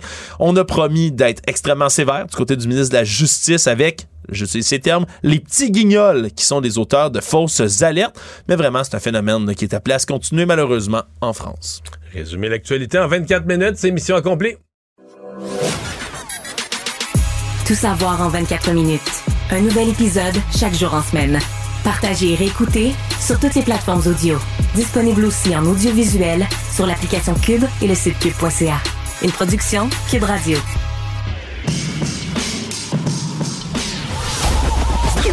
Cube, Radio. On commente l'actualité. C'est aberrant. On explique la nouvelle. On décortique l'information. Le pire, c'est que c'est vrai. Cube Radio. Autrement dit. Une autre façon d'écouter la radio. Mario Dumont. Plus pratique que n'importe quel moteur de recherche. Une source d'information plus fiable que les internets. Pour savoir et comprendre, Mario Dumont. C'est une situation qu'on a suivie euh, de près euh, ici à l'émission, que j'ai suivie de près, en tout cas moi personnellement, puis d'autres collègues, la situation des infirmières euh, ou des aspirantes infirmières qui n'ont pas pu passer l'examen de l'ordre. Et si on en parle, tout examen, c'est jamais 100 à la réussite. Mais quand c'est 50% il y a un problème. Dans le cas de l'ordre des infirmières, ça s'est produit à répétition. Ça a été étudié par le commissaire à l'accès aux professions, qui a eu des rapports très, très durs envers l'ordre des infirmières, qui semble maintenant être sous surveillance de la part du gouvernement. La ministre Sonia Lebel, responsable du Conseil du Trésor, mais responsable aussi de l'Office des professions, est avec nous. Madame Lebel, bonjour. Bonjour Mario. Euh, sous haute surveillance, l'Ordre des infirmières pour l'instant? Bah absolument, absolument. On a procédé par étapes avec l'Ordre des infirmières. Vous savez que le commissaire a fait deux rapports. Hein? Euh, le premier étant sur l'examen lui-même et le 3 octobre, il a fait son rapport sur la formation parce que deux deux, euh, je dirais, deux hypothèses étaient évoquées par euh, l'Ordre des infirmières à l'époque où on a eu le premier taux d'échec qui était euh, hors norme et catastrophique à ce moment-là. Et ils invoquaient le fait que probablement la formation avait été problématique pendant la pandémie, etc., etc. Donc, il fallait s'assurer, et d'autres, d'autres évoquaient des enjeux avec l'examen. Donc, le commissaire, quand il a pris le mandat d'enquête, a voulu s'assurer que les deux volets étaient très bien couverts. Donc, dans le premier volet, euh, il avait, il a mentionné qu'il y avait des enjeux euh, sérieux avec l'examen. Non seulement sur la méthode de calcul qui n'était pas conforme aux bonnes pratiques. Là, je me lancerai pas dans une explication technique, mais disons que la façon dont on calculait la note de passage à l'examen n'était pas conforme aux pratiques habituelles dans l'espèce. Et la structure des questions qui n'était peut-être pas, euh, qui peut-être pouvait peut-être porter à une certaine confusion et peut-être favoriser une formation professionnelle plutôt que l'autre. On parle du, universitaire versus la formation technique. En tout cas, c'est ce qui semblait se dégager. Donc, dès le 21 juillet, je vous donne l'historique parce que c'est important, on a mis en place avec l'Office, parce que c'est le mandat de l'Office naturellement, a mis en place des mesures d'accompagnement pour encadrer vraiment la question de l'examen. Donc, un psychométricien indépendant pour aider au recalcul de l'examen passé et s'assurer que l'examen de septembre était fait dans un environnement, parce qu'il était trop tôt pour modifier l'examen comme tel, était fait dans un, dans un environnement adéquat. Qui s'est passé depuis, euh, qui a un peu, je dirais, euh, euh, accéléré la donne ou changé la donne, c'est que, le, et on attendait toujours le rapport du commissaire sur la formation, parce que planait toujours l'hypothèse de la formation, il fallait être fixé là-dessus. Le 3 octobre, le, le, commissaire est venu écarter sans ambiguïté le fait que la formation pouvait avoir un rôle à jouer dans l'échec. Donc, tout le focus de l'histoire est mis sur l'examen de l'ordre des infirmières. et, il a redit, euh, il a redit des choses très dures sur l'examen, sur sa préparation. il a été très très dur avec l'examen. Donc il a mis tout le focus que c'est l'examen et il a nommé les problèmes de l'examen tels qu'il les voyait.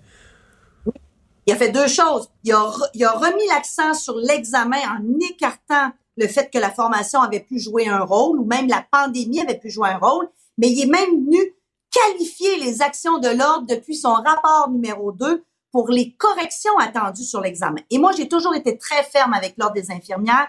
il doit ne pas prendre à légère le rapport du commissaire et les recommandations et les mettre en place. Alors, qu'est-ce que ça nous, ça nous dit? Ça nous indique que non seulement l'examen est problématique, tel que mentionné par le commissaire, mais qu'en plus, l'ordre n'a fait que du cosmétique en apparence depuis le 21 juillet. Et je vous dirais que d'autres indicateurs, avec les relations qu'on a eues avec l'ordre depuis ce temps-là, a fait en sorte qu'on s'est dit, écoutez, là, il faut passer à l'étape supérieure, à la vitesse supérieure. Par contre, moi, je dois avoir, vous comprendrez que mettre en tutelle un ordre professionnel, c'est la sentence ultime, là, on s'entend là, pour un ordre professionnel. Ça veut dire que tout le conseil d'administration est, rend, est, est tassé et remplacé. Donc, ce qu'on a décidé de faire avec l'Office, à la recommandation de l'Office d'ailleurs, c'est de mettre en place pas un observateur, mais un contrôleur qui va avoir des, qui va avoir comme tâche de, de s'assurer que le conseil d'administration actuel agit en conformité des recommandations du commissaire et met en place un plan d'action qui est sérieux. Donc, dans le fond, moi, ce que je dis, c'est la dernière chance que l'ordre a de démontrer qu'elle est capable de faire hmm. le travail. Mais, mais, là, dans votre réponse, vous venez d'utiliser le mot tutelle. Donc, c'est dire qu'à ce point-ci, on peut dire que la ministre envisage sérieusement la tutelle comme une option advenant qu'on en arrive là. Pour moi, on est dans l'étape qui précède la tutelle. Pour moi, c'est clair. Euh, ce qui va, ce qui va euh, disons, euh, me donner les motifs de le faire ou non. Ce sera les rapports d'étape qu'on a demandé au contrôleur à tous les à toutes les 30 jours. Donc, on verra là, de 30 jours à 30 jours comment l'ordre, si l'ordre décide d'agir et ne fait hmm. pas simplement prendre en considération le rapport, comme ça a été mentionné dans les derniers jours dans certaines entrevues, mais que euh, prend, prend les recommandations et les applique, naturellement, on va laisser l'ordre agir. Moi, mais L'objectif dans tout ça, c'est que le système professionnel est important pour moi, M. Dumont. C'est, la confiance du public dans le système professionnel est très important. Donc, il faut que je m'assure qu'un ordre professionnel prend au sérieux les recommandations d'un commissaire tels que les rapports qu'on a eus. Mais vous partez pas de l'idée, parce qu'on avait dit au départ que c'est comme intouchable un ordre professionnel, c'est quasiment au-dessus de la ministre, c'est, l'organisme ultime de protection du public, puis on veut pas voir la politique mettre ses mains là-dedans. Euh, c'est que vous, vous en êtes rendu à une autre étape, qu'on est devant un cas extrême qui justifie de, de passer par-dessus ces principes-là? Mais là, je vous ai rassuré, c'est pas moi qui fais ça tout seul dans mon bureau. Il y a l'Office des, des, des professions qui est chargé de maintenir la confiance du public, qui, qui agit là. C'est sûr que moi, on a discuté euh, suite aux recommandations de l'Office. Je lui ai demandé d'agir, donc j'ai avalisé sa recommandation. Il faut comprendre que c'est l'Office qui agit en vertu du, Code des professions et c'est l'Office qui est chargé de nommer l'accompagnateur et c'est l'Office qui me fera rapport. Mais éventuellement, j'ai le droit, moi, en vertu du Code des professions, d'aller euh, à la tutelle éventuellement, mais je peux pas le faire à la légère parce que je respecte beaucoup les ordres professionnels. J'ai 46 autres professionnels, ordres professionnels qui font le travail, donc je dois m'assurer qu'ils le font. vous savez, dans le passé, ça s'est fait très rarement. Il y a un ordre professionnel à ma connaissance, c'est euh, l'ordre des ingénieurs, qui a fait un travail remarquable pour redresser la situation. Et j'ai eu le plaisir, quand j'étais euh, en charge, de lever cette tutelle-là. Mais c'est très sérieux, une tutelle. Donc, vous allez comprendre que j'ai besoin de documenter. Aujourd'hui, euh, vous êtes en entrevue, vous nous dites, vous nous parlez de tutelle, en disant on n'est pas rendu là, mais je l'ai dans mes options. Il y a le ministre de la Santé dont on entend qu'il est aux abois parce que lui, il aurait besoin d'infirmières, puis il y en a 50% qui échouent l'examen de l'ordre. Mais pourtant, avant hier soir, Madame la ministre, il y a eu une entrevue du président de l'Ordre des infirmières à notre collègue Paul Larocque, qui est à LCN, à l'émission Le Bilan. Euh, la seule chanson qui me venait à l'esprit, c'est Tout va très bien, Madame la Marquise. Il n'y avait aucun problème, tout semblait correct. Est-ce que vous avez été étonné du ton et du contenu de cette entrevue-là? Ben absolument, surtout qu'on est, euh, on est, on est, on est passé le 3 octobre où le commissaire a été, je dirais, plus que clair dans, dans son diagnostic de l'examen et de des gestes posés par l'ordre depuis euh, son rapport numéro 2. Donc, euh, je peux pas, euh, je peux pas dire que je suis pas étonnée de la situation. Et ce qui m'a plus étonnée, je dois vous le dire, c'est qu'on a dit qu'on allait prendre en considération, alors que depuis le début, j'étais très claire, je m'attendais à ce qu'on mette en place les recommandations. Donc, euh, c'était très clair pour moi. Ceci étant dit, moi, je, je, je n'agis pas en fonction d'une humeur, à dire est-ce que je suis irritée ou non. Je pense que j'ai des éléments qui sont objectifs pour me dire qu'il faut hmm. passer à l'étape supérieur, c'est-à-dire mettre un contrôleur en place, et on verra par la suite. Je veux dire, si le travail se fait, c'est l'objectif à, terme. Ouais. Là, notre discussion, puis les rapports portent sur un examen de septembre dernier, un examen de mars dernier, qui ont eu dans chacun des cas des taux là, plus ou moins de 50% d'échecs. Mais il y en a un examen qui a été fait euh, il y a à peu près, quoi, euh, tout juste un mois. Est-ce que vous avez déjà, est-ce que vous entendez déjà dans votre position privilégiée des rumeurs que la correction est commencée? Est-ce que la situation se serait redressée un peu? Est-ce qu'on a raison de croire qu'on aura un taux d'échec semblable? Est-ce qu'on a des, est-ce qu'on entend des choses dans l'air là-dessus? Parce qu'il doit comment, tu sais, en un mois, des, certaines des corrections doivent être amorcées? Bon, je veux pas, je ferai pas de commentaires sur des potentielles rumeurs. Vous connaissez, M. Dumont, mais je dois vous dire qu'on avait déjà mis en place, avec le psychométricien indépendant, euh, des mesures pour d'accompagnement de septembre. Et, on a pris avec l'Office, quand je dis on, le comprenez que l'Office est en charge de tout ça, puis je travaille avec eux. Euh, on avait pris la décision qui n'était pas adéquate puis opportun d'annuler l'examen. Puis comme un examen de remplacement, on est loin d'en avoir un accès qui est crédible. Mais je pense qu'il fallait faire en sorte de donner une chance euh, aux infirmières de passer hmm. l'examen parce que vous l'avez dit, mon collègue a besoin de toutes les infirmières compétentes disponibles dans le réseau. Mais je vais laisser le travail se faire. Quand on aura une conclusion, on pourra, on pourra en reparler. Ouais, on est censé avoir d'ici quelques semaines là, ces résultats d'examen. Euh, toute cette affaire-là a quand même donné, parce que moi je l'ai suivi de près, j'ai interrogé, j'ai questionné là, des, des, des, des, jeunes candidates au poste d'infirmière. Ça aura quand même donné lieu à des, des absurdités, parce que là, je suis pas capable d'avoir un portrait, on n'a pas de statistiques, mais je pense qu'on peut affirmer que des centaines de candidates et candidats pour devenir infirmière au Québec sont passés soit par l'examen de la Colombie-Britannique, qui d'ailleurs faisait des examens à Montréal, avait ouvert des examens à Montréal, soit par les examens du Nouveau-Brunswick, qui eux, ont eu, tellement de demandes du Québec qu'à un certain moment, ont fermé les admissions aux Québécois, selon ce que je comprends. Ils ont dit là, on peut plus prendre des Québécoises. Euh, donc là, on va avoir plein, plein de monde qui, devenant membre de l'Ordre des infirmières de la Colombie-Britannique ou du Nouveau-Brunswick, par les ententes de réciprocité, vont pouvoir travailler de facto au Québec. Mais c'est quasiment gênant pour le Québec, non? Ben, je veux pour l'instant, c'est gênant pour l'ordre. Quant à moi, là, c'est pour ça qu'il faut qu'elle doit faire le travail parce que effectivement, on veut pas que nos infirmières nous quittent, c'est-à-dire que parce qu'elles pourraient choisir de passer l'examen à l'extérieur et de à l'extérieur.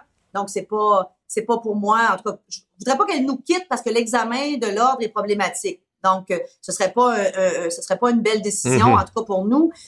donc, oui, c'est pour ça qu'on y travaille très fort. Là. Mais il faut qu'on fasse, qu'on prenne les mesures. Et le rapport du, commissaire était très clair. Donc, mon travail avec celui de et celui de l'office, mon travail d'appuyer l'office et celui de l'office est de s'assurer que la situation est redressée. Puis on va, on va, on va avoir, on va être là pour les candidates qui sont compétentes naturellement pour trouver des solutions pour qu'on puisse leur donner accès le plus rapidement possible dans le réseau. C'est l'objectif ultime de tout ça. Je vous parle des négociations. On change de chapeau, votre chapeau de négociatrice en chef dans le secteur public. Est-ce que vous avez été terrorisé par euh, l'appui de 95% des syndiqués du secteur public à l'idée d'une grève générale illimitée? Bon, écoutez, je, je, dirais pas que je suis terrorisée, ça leur appartient. On peut voir, bon, je ne discuterai pas non plus des potentiels taux de participation. Ce qui est important, c'est qu'ils ont droit d'obtenir des mandats de grève, ils ont droit de voter la grève, ça leur appartient. Moi, depuis le début, je suis en mode proactif, c'est-à-dire que je veux qu'on règle le plus rapidement possible. Et là, j'attends toujours une réponse des syndicats sur ma demande d'élaguer, parce qu'il faut, faut comprendre, M. Dumont, que réduire les demandes, c'est pas cosmétique. Là. Réduire les demandes aux tables, c'est un signal très clair de la volonté de vouloir avancer rapidement. Donc, vous, vous l'avez fait. Quelques signaux. Moi, je l'ai fait. Je l'ai fait à toutes mes tables sectorielles. J'ai réduit considérablement. Je m'étais engagée à, à ne maintenir que cinq demandes patronales. C'est ce que j'ai fait la semaine dernière. Maintenant, je dois vous dire que depuis lundi, lundi c'était moins clair, mais depuis lundi, j'ai des signaux euh, très clairs de certains syndicats. Je les nommerai pas parce que je pense que les autres vont emboîter le pas, qu'ils ont l'intention de faire de même. Alors, comme mon objectif, encore une fois, c'est pas d'être tranché au couteau, euh, M. Dumont, et être offensé ou quoi que ce soit. Mon objectif, c'est qu'on règle, qu'on règle le plus rapidement possible et qu'on avance. Alors, je vais leur donner quelques temps pour juger du sérieux de la, démarche. Parce qu'à terme, si la démarche est faite, pour moi, on va avoir le résultat que je veux, c'est-à-dire d'avoir donné une accélération euh, significative à la convention. on va se donner des chances de régler, peut-être pour la fin de l'année, dans hmm. certains cas. Il y a un chef syndical qui me disait au cours des derniers jours que le mois de novembre, c'est le mois crucial. Si on avait, c'est pas nommé une journée, mais une période là où euh, ça passe ou ça casse, c'est le mois de novembre. Est-ce que vous partagez ça, que le mois de novembre va être le, espèce de moment, tu sais, il y a une montée de la tension, que le mois de novembre va être le mois crucial? Ben, moi, pour moi, là, ça fait deux expériences de négo public que je vis, la deuxième ronde. Pour moi, chaque jour et chaque semaine est crucial dans le sens où chaque mouvement est crucial. Donc, c'est sûr que si on veut régler pour décembre ou se donner des chances, ben, je veux dire, on est, on est tous d'accord que le mois de novembre va être un mois où on devra avoir, on va commencer à avoir un portrait euh, sérieux. Moi, tout ce que je veux, c'est que j'ai montré ma capacité à livrer rapidement quand, quand, je hmm. décide et j'annonce que je le fais. Alors, moi, je veux qu'ils me montrent aussi leur capacité à livrer rapidement parce que, vous savez, dans une négociation, les délais, M. Dumont, ne sont pas tous du côté du gouvernement. Des fois, on leur demande des réponses et ça fait trois semaines que j'attends une réponse. Pour moi, une réponse, c'est oui ou non, mais donc, il faut qu'on soit capable aussi d'être en mode proactif, disons-le. Mais vous rêvez encore dans un scénario optimiste de que ce soit réglé à Noël, de partir en vacances de Noël, puis que c'est check, c'est coché, j'ai réglé les négociations du secteur public. Pas, pour vous, c'est pas euh, sauter de penser à ça, c'est imaginable. Non. On va, être, on, va être très, on va être très clair et transparent. Je pense pas que je vais avoir réglé l'ensemble des 650 000 employés de l'État pour le réveillon de Noël mais je pense que je suis capable de mettre les bases de certains règlements et d'avoir un mouvement positif qui va entraîner les règlements hmm. dans la, des conventions euh, collectives dans le secteur public d'ici la fin de l'année. Et ça me prend quelqu'un qui est au rendez-vous pour le faire. Dernière question. L'offre, le, le, fameux 9% mais je sais que vous, vous dites c'est plus que ça quand on compte tout. Là. Ce qu'on se fait dire par le syndicat, c'est que ça, ça, a barré la négociation en partant. Ça a leur refroidi tout le monde. C'est tellement peu par rapport à ce que les députés se sont votés, ce qui a été voté à la SQ, ce qu'on voit de l'inflation, c'est tellement peu que c'est ça, le 95% il vient de là, la colère des syndiqués vient de là. C'est comme ça, ça a été vu comme une insulte. Est-ce que vous pourriez bonifier à un certain moment votre offre pour changer le ton, la dynamique de la négociation?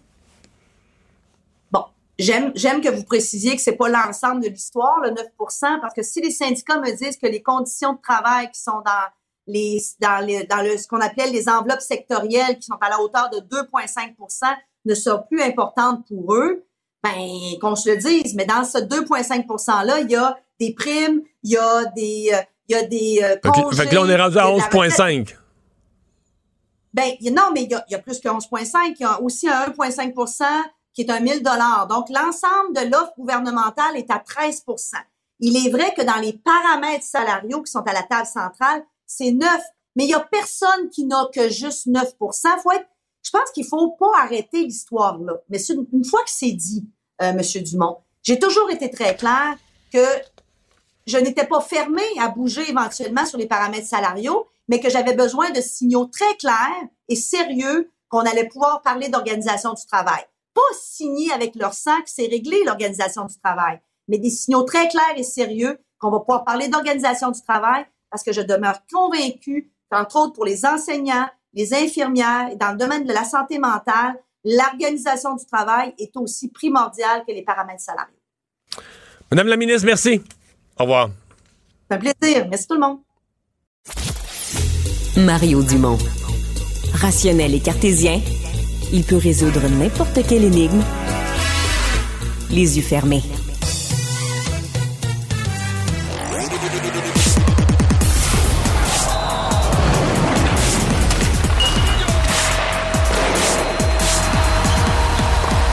Jean-François Barry, un chroniqueur pas comme les autres.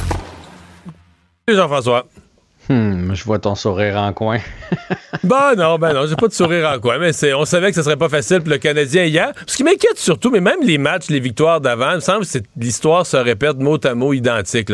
Des problèmes en avantage numérique. L'équipe la plus punie de la Ligue, même si elle n'est pas robuste. Il me semble que c'est identique. La, la difficulté à marquer des buts dès que l'équipe est grosse un peu. Il me semble que c'est un film qui... Et les blessures. Les blessures, ah oui. Le film rejoue au troisième match de la saison, puis le film rejoue, là. Ouais. Il y a plusieurs choses qui, euh, qui m'inquiètent, au-delà de la défaite, parce qu'on s'est fait euh, euh complètement dominer. en première période, là, si mon tambour n'est pas spectaculaire, il n'y a, même pas de match. Euh, début donné en avantage numérique.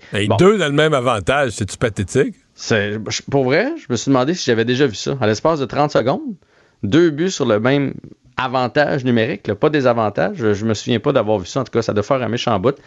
Euh, écoute, Suzuki m'inquiète. Je trouve que c'est celui qui est le plus différent des années passées.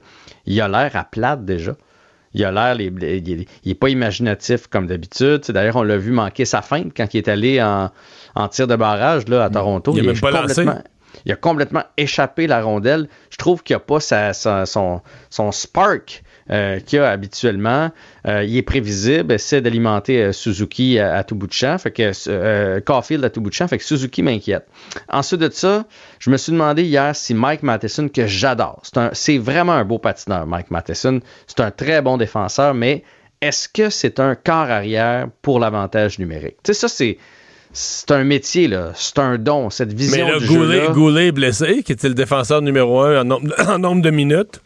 Oui, puis le Goulet, puis peut-être que c'est à long terme en plus de ça, là, ah, oui? Kaden Goulet. Ouais, c'est Elliot Freeman qui a, sorti ça tantôt. Il Il a pas dit saison terminée comme Dak, là, partez pas en peur comme, euh, comme Kirby Dak, mais euh, il a dit euh, à long terme. Fait que ça, ça se pourrait qu'on ait déjà perdu Kaden Goulet, qui lui aussi a manqué plusieurs matchs l'année passée. Mais pour en revenir à Matheson, souvenez-vous de Andrei Markov. Il n'était pas spectaculaire, il n'y avait pas le patin d'un Mike Matheson, mais, mais le don, d'être capable d'envoyer autant le jeu à gauche, le jeu à droite, d'ouvrir, parce que c'est lui un peu qui ouvre le jeu, de temps en temps trouver la ligne de passe, trouver la ligne de tir. Puis lui, sa passe doit être euh, super précise, parce que si on veut décocher sur ce qu'on appelle le one-timer, sans arrêter la rondelle, il faut qu'elle soit à bonne place. Elle est trop en avant, elle trop en arrière, on ne sera pas capable de le faire. Donc, il y a une espèce de synchronisme à aller chercher là. Puis autant je l'aime euh, comme, comme défenseur, autant je trouve que c'est une belle acquisition, autant je me demande si c'est le corps arrière dont on a besoin. Ouais. Puis l'avantage numérique ne marche pas. En fait, l'avantage numérique, il va falloir qu'on améliore notre défensive en, avantage numérique, pas s'en faire marquer à 54. Ouais. On pourrait peut-être se parler, parce que là, je sais que le temps nous bouscule un peu, de Alex Burrows demain, depuis qu'il est à Montréal. L'avantage numérique est combien sur 32?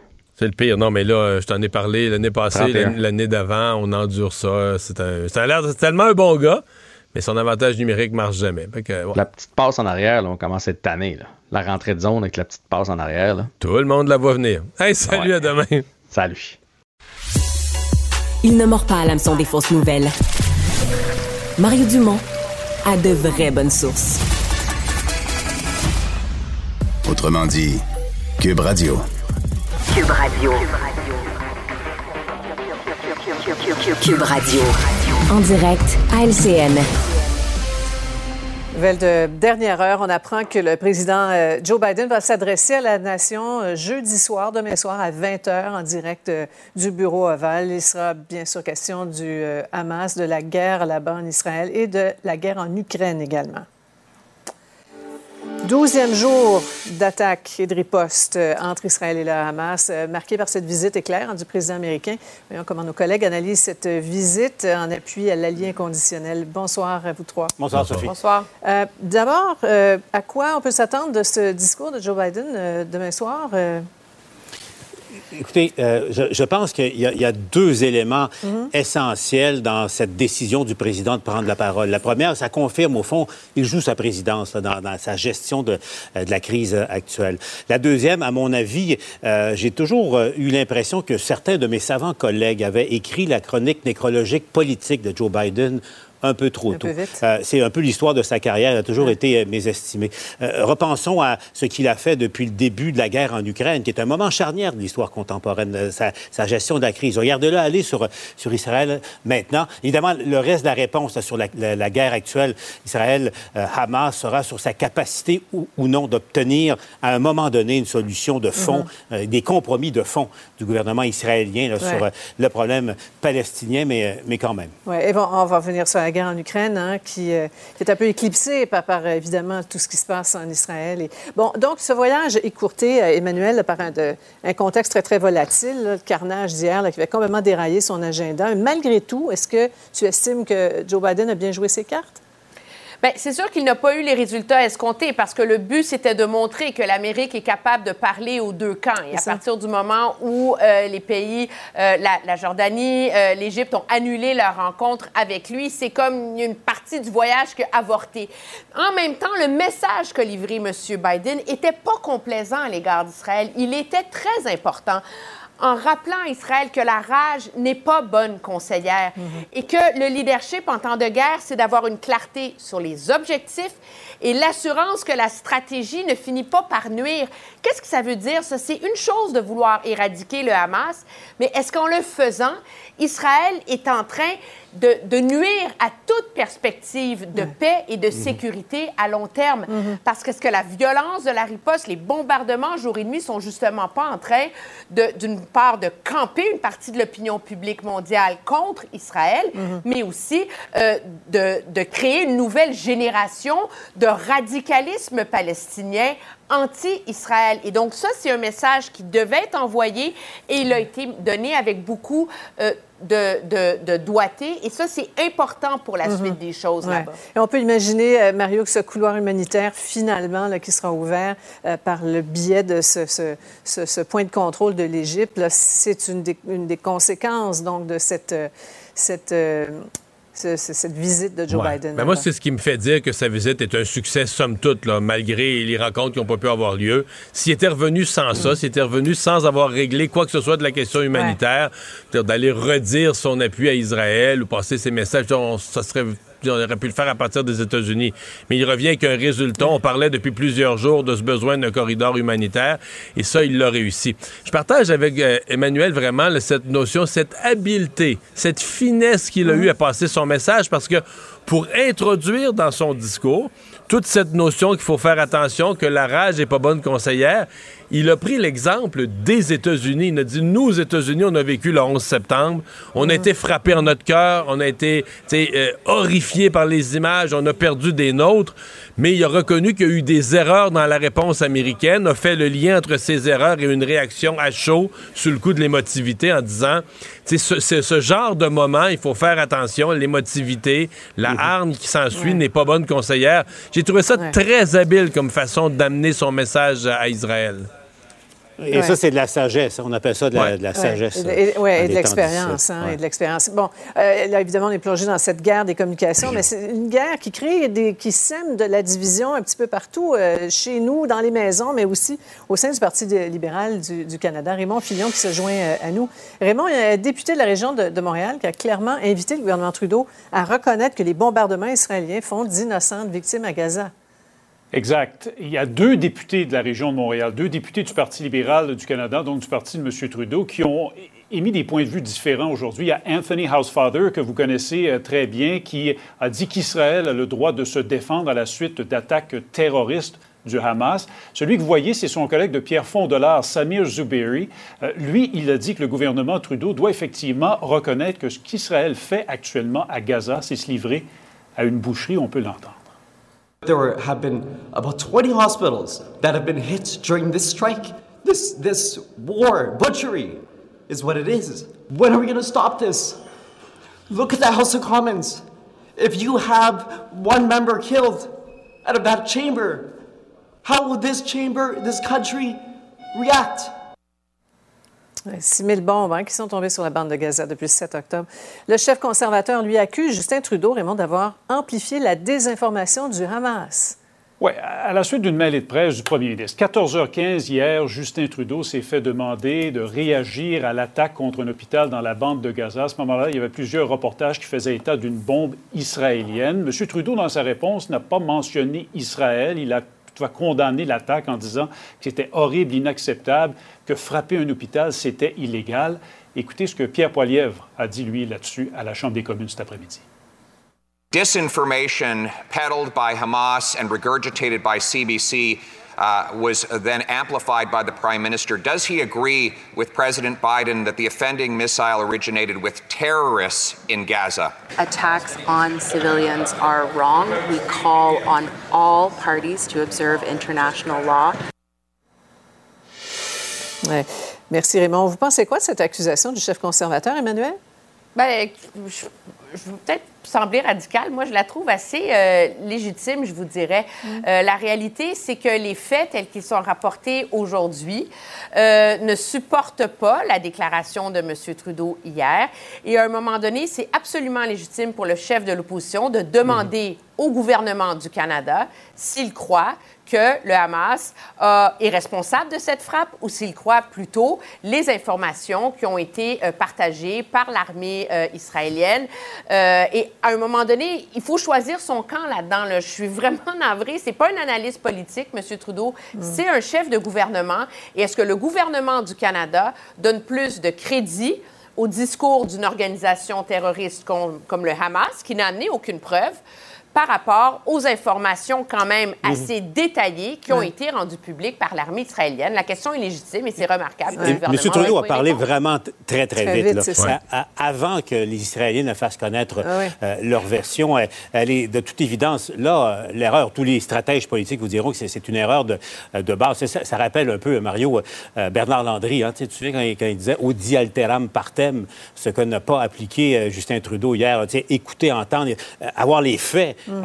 avant, euh, de juger. Euh, il ne nomme pas Israël. Rem- Remarquez, Emmanuel, Ouais. euh, hier, tu disais, j'ai écouté, toi, toi aussi, tu l'as fait, je sais. que- C'est sous-entendu, on s'entend. C'est que- sous-entendu. Mais ce qui sauve, enfin, ce qui sauve M. Trudeau, c'est qu'il il nomme- nommément, il, ne, il ne désigne Ouais. pas Israël, parce que sinon, il serait dans le pétrin encore plus. Ouais. Et, et- et le sujet dé- déchire son, son caucus, Mario. C'est un, peu, comme Ouais. je disais, à l'i- à l'image Ouais. de, de- de ce qui se passe chez nous. C'est à l'image de la société. Là. Dire, Il y a des, probablement des milieux de travail au Canada, euh, dans la région de Montréal aujourd'hui, où il y a des gens d'origine juive, des, des gens d'origine arabe qui travaillent, puis tout allait bien il y a trois semaines, puis ils travaillaient ensemble, puis là, tout à coup, oups, il y a une tension. Ceci dit, dans le caucus de M. euh, Trudeau, euh, en tout respect, ce qu'on a vu quand même, là, c'est celui qu'on a vu parler, M. Zouberi, de l'ouest de Montréal, c'est un député québécois qui parle pas un mot français, et puis qui semble complètement oublier ce qu'a fait le Hamas. Tout à coup, il y a juste ce que fait Israël qui est responsable. Je sais pas, là, ça, ça- son intervention me laisse pantois, mettons. Ben, il y a même une députée libérale qui demande un cesse- un cessez-le-feu. Et je pense que c'est ce qu'on voit. C'est un, c'est un débat difficile, OK? Pour n'importe quel parti politique. Mais à partir du moment où le gouvernement n'est pas capable d'énoncer une ligne claire, ben, il peut pas demander à ses députés de le suivre dans cette ligne-là. Et c'est ce qu'on Ouais. voit en ce moment. En même temps, qu'il y ait un débat comme ça, qu'il y ait un débat comme ça à l'intérieur de- d'un caucus, moi, je me dis, c'est normal. C'est, Mm. c'est- à quelque part, c'est, c'est sain parce qu'il faut que toutes les voix puissent euh, euh, s'exprimer, éventuellement être entendues. Et c'est bien humain. C'est bien humain. On poursuit la discussion avec euh, nos analystes dans un petit moment. Il sera question de Paul Saint-Pierre Plamondon qui rêve d'une monnaie québécoise dans un Québec souverain. On y revient tout de suite après la pause. Une autre vision de l'actualité. Cube Radio. Faut faire attention à ce qu'on mange, même à l'hôpital, euh, Alexandre. Ouais, ben à l'hôpital, puis surtout, attention à ce qu'on mange pour pas s'y retrouver, Mario. C'est c'est ce que des parents ont appris au sujet de leur jeune fille. On parle d'une Australienne de 9 ans avec sa famille, puis qui euh, mange un sandwich déjeuner. Là. Sandwich bacon et œufs. Ben normal. un classique, mettons. C'est un classique. Euh, la jeune fille mange ça en auto, avec ses parents, puis elle a comme l'impression de s'étouffer pendant qu'elle mange. La tousse. puis là, ben, sa mère, comme toutes les mères, c'est ce qu'elle a dit après ça dans un témoignage, entre autres, à ABC Newcastle, en disant, ben, je pense, j'ai juste, juste dit de boire de l'eau, j'ai donné une coupe de table dans le dos, puis ça a passé comme tous les enfants qui s'étouffent sur la planète. Et là, la jeune fille, elle, peut se rendre à l'école, participe à une activité sportive, va bien, fait toutes ses affaires. Mais les jours qui suivent, son état se dégrade. À un certain moment donné, elle n'est pas capable de répondre aux questions de sa famille. Passer une bonne journée, comment ça va? De la misère répondre. Puis là, il se De la rend misère à compte répondre, rapidement euh, qu'il y a des questions de base. mentalement ou, euh? Ouais, comme perdu, ça a l'air complexe. Et là, soudainement, de la misère à marcher, de la misère à reconnaître les membres de sa famille. On devient extrêmement inquiet. On appelle le médecin, urgence à l'hôpital. Et là, on se rend compte que la fillette a des abcès dans son cerveau. Mario, des abcès, là, c'est la Des panique abcès complète. dans son cerveau. Ouais, là, c'est la panique complète. On fait, ben voyons donc, qu'est-ce qui s'est passé? Et on se met à chercher quelle est l'origine du mal dans ce cas-ci. On est obligé de faire toutes sortes de tests. Et on se rend compte que finalement, il y a un minuscule fil de fer de la taille d'un cheveu coincé dans sa gorge. Ben oui, c'est une brosse à barbecue, Mario. Quelque chose qui a été souvent Ah. dénoncé. Mais c'est un Quand elle s'est comme étouffée? Il y avait un petit fil de brosse de barbecue qui s'est retrouvé dans son sandwich, qui a percé son oesophage, qui s'est rendu donc dans la- le cou, la gorge. On a ben, évidemment l'œsophage, mais on a également l'une des veines les plus importantes de tout le corps, c'est l'artère carotide, qui rend le sang directement au cerveau. Puis le petit poil de fer était comme coincé, puis traversait jusque dans la carotide, ce qui fait que ça a causé Tu une être infection. fâché si je m'évanouis? Ah, c'est fou, hein? Non, non, je vais être fâché. Mario, je peux arrêter si tu veux, puis on peut chanter pour les, les secondes qui nous restent. Et là, donc, il y a comme du poison ou du, du- des, des- des substances là, anormales qui se rendaient au cerveau. Exactement, un contaminant puis qui a causé une infection sévère et donc des abcès, opération d'urgence pour la fillette, répare l'artère, draine les abcès du cerveau, hospitalisation pendant un mois de temps. Heureusement pour elle, la fillette maintenant va bientôt pouvoir reprendre le sport, termine ses antibiotiques et Moi tout va qui bien. capote sur les sandwichs déjeuner de la cafétéria à TVA, il falloir que je mette un aimant dedans avant de le manger. Oui, là, c'est sûr. C'est âme sensible s'abstenir sur ce genre de choses-là. Marion, mais ça rappelle quand même, euh, puis c'est un sujet habituellement plus estival qu'automnal, qu'il faut toujours euh, remplacer, changer sa brosse à barbecue souvent, parce qu'il y a un fil de fer dedans. C'est vite arrivé, puis c'est dangereux. Merci, Alexandre. Cube Radio. Une autre vision de l'actualité. Cube Radio. Cube Radio. En direct à LCN. On poursuit notre joute des analystes avec ce budget de l'an 1 renouvelé du PQ qui s'en vient lundi prochain, mais on a déjà de quoi se, mettre sous la dent, notamment bon, le rêve d'une armée, d'une représentation à l'OTAN et d'une monnaie. Euh, le chef péquiste qui est favorable à, une politique monétaire proprement dite québécoise? Euh, C'est une, une cassure avec les positions passées des chefs, ça, Mario? Oui, mais euh, M. Parizeau, qui était probablement le plus grand économiste qu'ils ont eu au PQ, a euh, toujours souhaité qu'on garde le dollar canadien. Euh, la, la politique monétaire purement québécoise, là, d'un- de- ça, ça- ça faisait faible un petit peu aujourd'hui. Et pour le reste, moi, je trouve qu'il y a une logique stratégique. Moi, je vois Paul Saint-Pierre Plamondon. Je niaise même pas. Je pense qu'il est déjà en train de préparer l'élection de 2030. Là. Si le PQ un jour arrive en non, mais en position. Non, mais en position de, prendre le pouvoir, de revenir vraiment. Il veut clairer ces questions-là du décor, des questions qui à minuit moyenne viennent t'embarrasser. Si t'en as parlé assez longtemps d'avance, t'as réglé ça. Bon, je suis pas sûr qu'avec la monnaie, il l'a réglé de la bonne façon. Par contre, lundi, tu sais, il vient d'avoir une belle année, tout roule comme sur des roulettes. Moi, je pense que lundi, il va avoir sa première journée difficile parce que tout le monde se rend compte qu'il a triché un petit peu. Il a toujours dit, moi, là, mes questions de souveraineté, je vais garder ça à l'avant-plan, à l'avant-scène, puis j'aurais pas parce qu'il y a une élection que je vais reculer. Et il l'a fait. Il devait faire ça plus tôt. Il a eu peur que ça lui nuise dans Jean Talon. Il a repoussé ça et ça va le rattraper lundi, là. Emmanuel? Oui, mais c'est une arme à double tranchant, la, la- la démarche de M. Saint-Pierre Plamondon. Moi, je partage l'avis de Mario que des Mm. fois, il faut évacuer ces questions-là. Il ne veut pas se retrouver comme Pauline Marois là, euh, dans la fameuse campagne électorale contre Philippe Couillard quand elle s'est empêtrée dans ses histoires de passeport, puis ça a contribué à complètement plomber sa campagne. En, maintenant, en même temps, c'est une chose de rêver la souveraineté, c'est une autre chose de la définir, de l'articuler, de la chiffrer. Et c'est toujours dans ces moments-là que ça devient plus difficile. Alors, Paul Saint-Pierre Plamondon est très cohérent, mais en faisant ça, il joue le tout pour le tout. Il s'assume. Ça peut être très payant, mais ça peut aussi être extrêmement risqué. Sophie, on a tenu le débat à quelques reprises à, à la joute, mais je vais citer Mhm. euh, de- deux des jouteurs. Mathieu Bocoté considère que c'est une erreur stratégique, que c'est mettre le doigt dans, dans le tordeur et que M. Saint-Pierre Plamondon va se faire happer littéralement par ses adversaires, notamment sur la, la question de la péréquation. Là, on voyait déjà François Legault qui y a cru Ouais. à un certain moment, puis là, il dit comment vous allez pouvoir combler euh, une 14 perte de milliards, tre- ouais. 13 Mhm. milliards 13 de- milliards. qu'on reçoit du fédéral euh, en, Ouais. en péréquation. Euh, Gaétan Barrette aussi, qui lui fait euh, une image, il, il puise dans la mythologie grecque. Il dit plus ça va aller, plus M. Saint-Pierre Plamondon sera contraint de parler de la souveraineté, mais de manière concrète.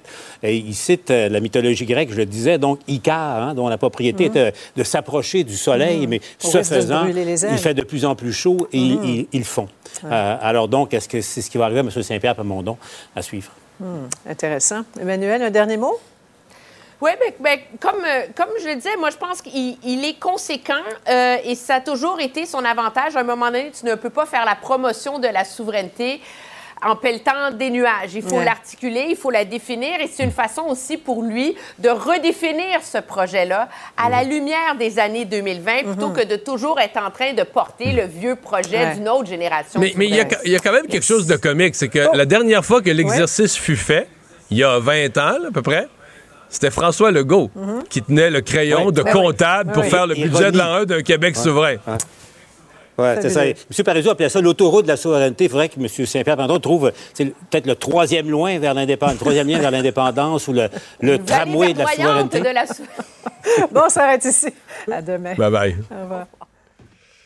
Autrement dit, Cube Radio. Ah voilà, c'est ce qui complète notre émission de ce jour. Un gros merci d'avoir été euh, avec nous. On a fait notre mieux pour vous résumer cette journée d'actualité. On se donne rendez-vous demain. Cube Radio.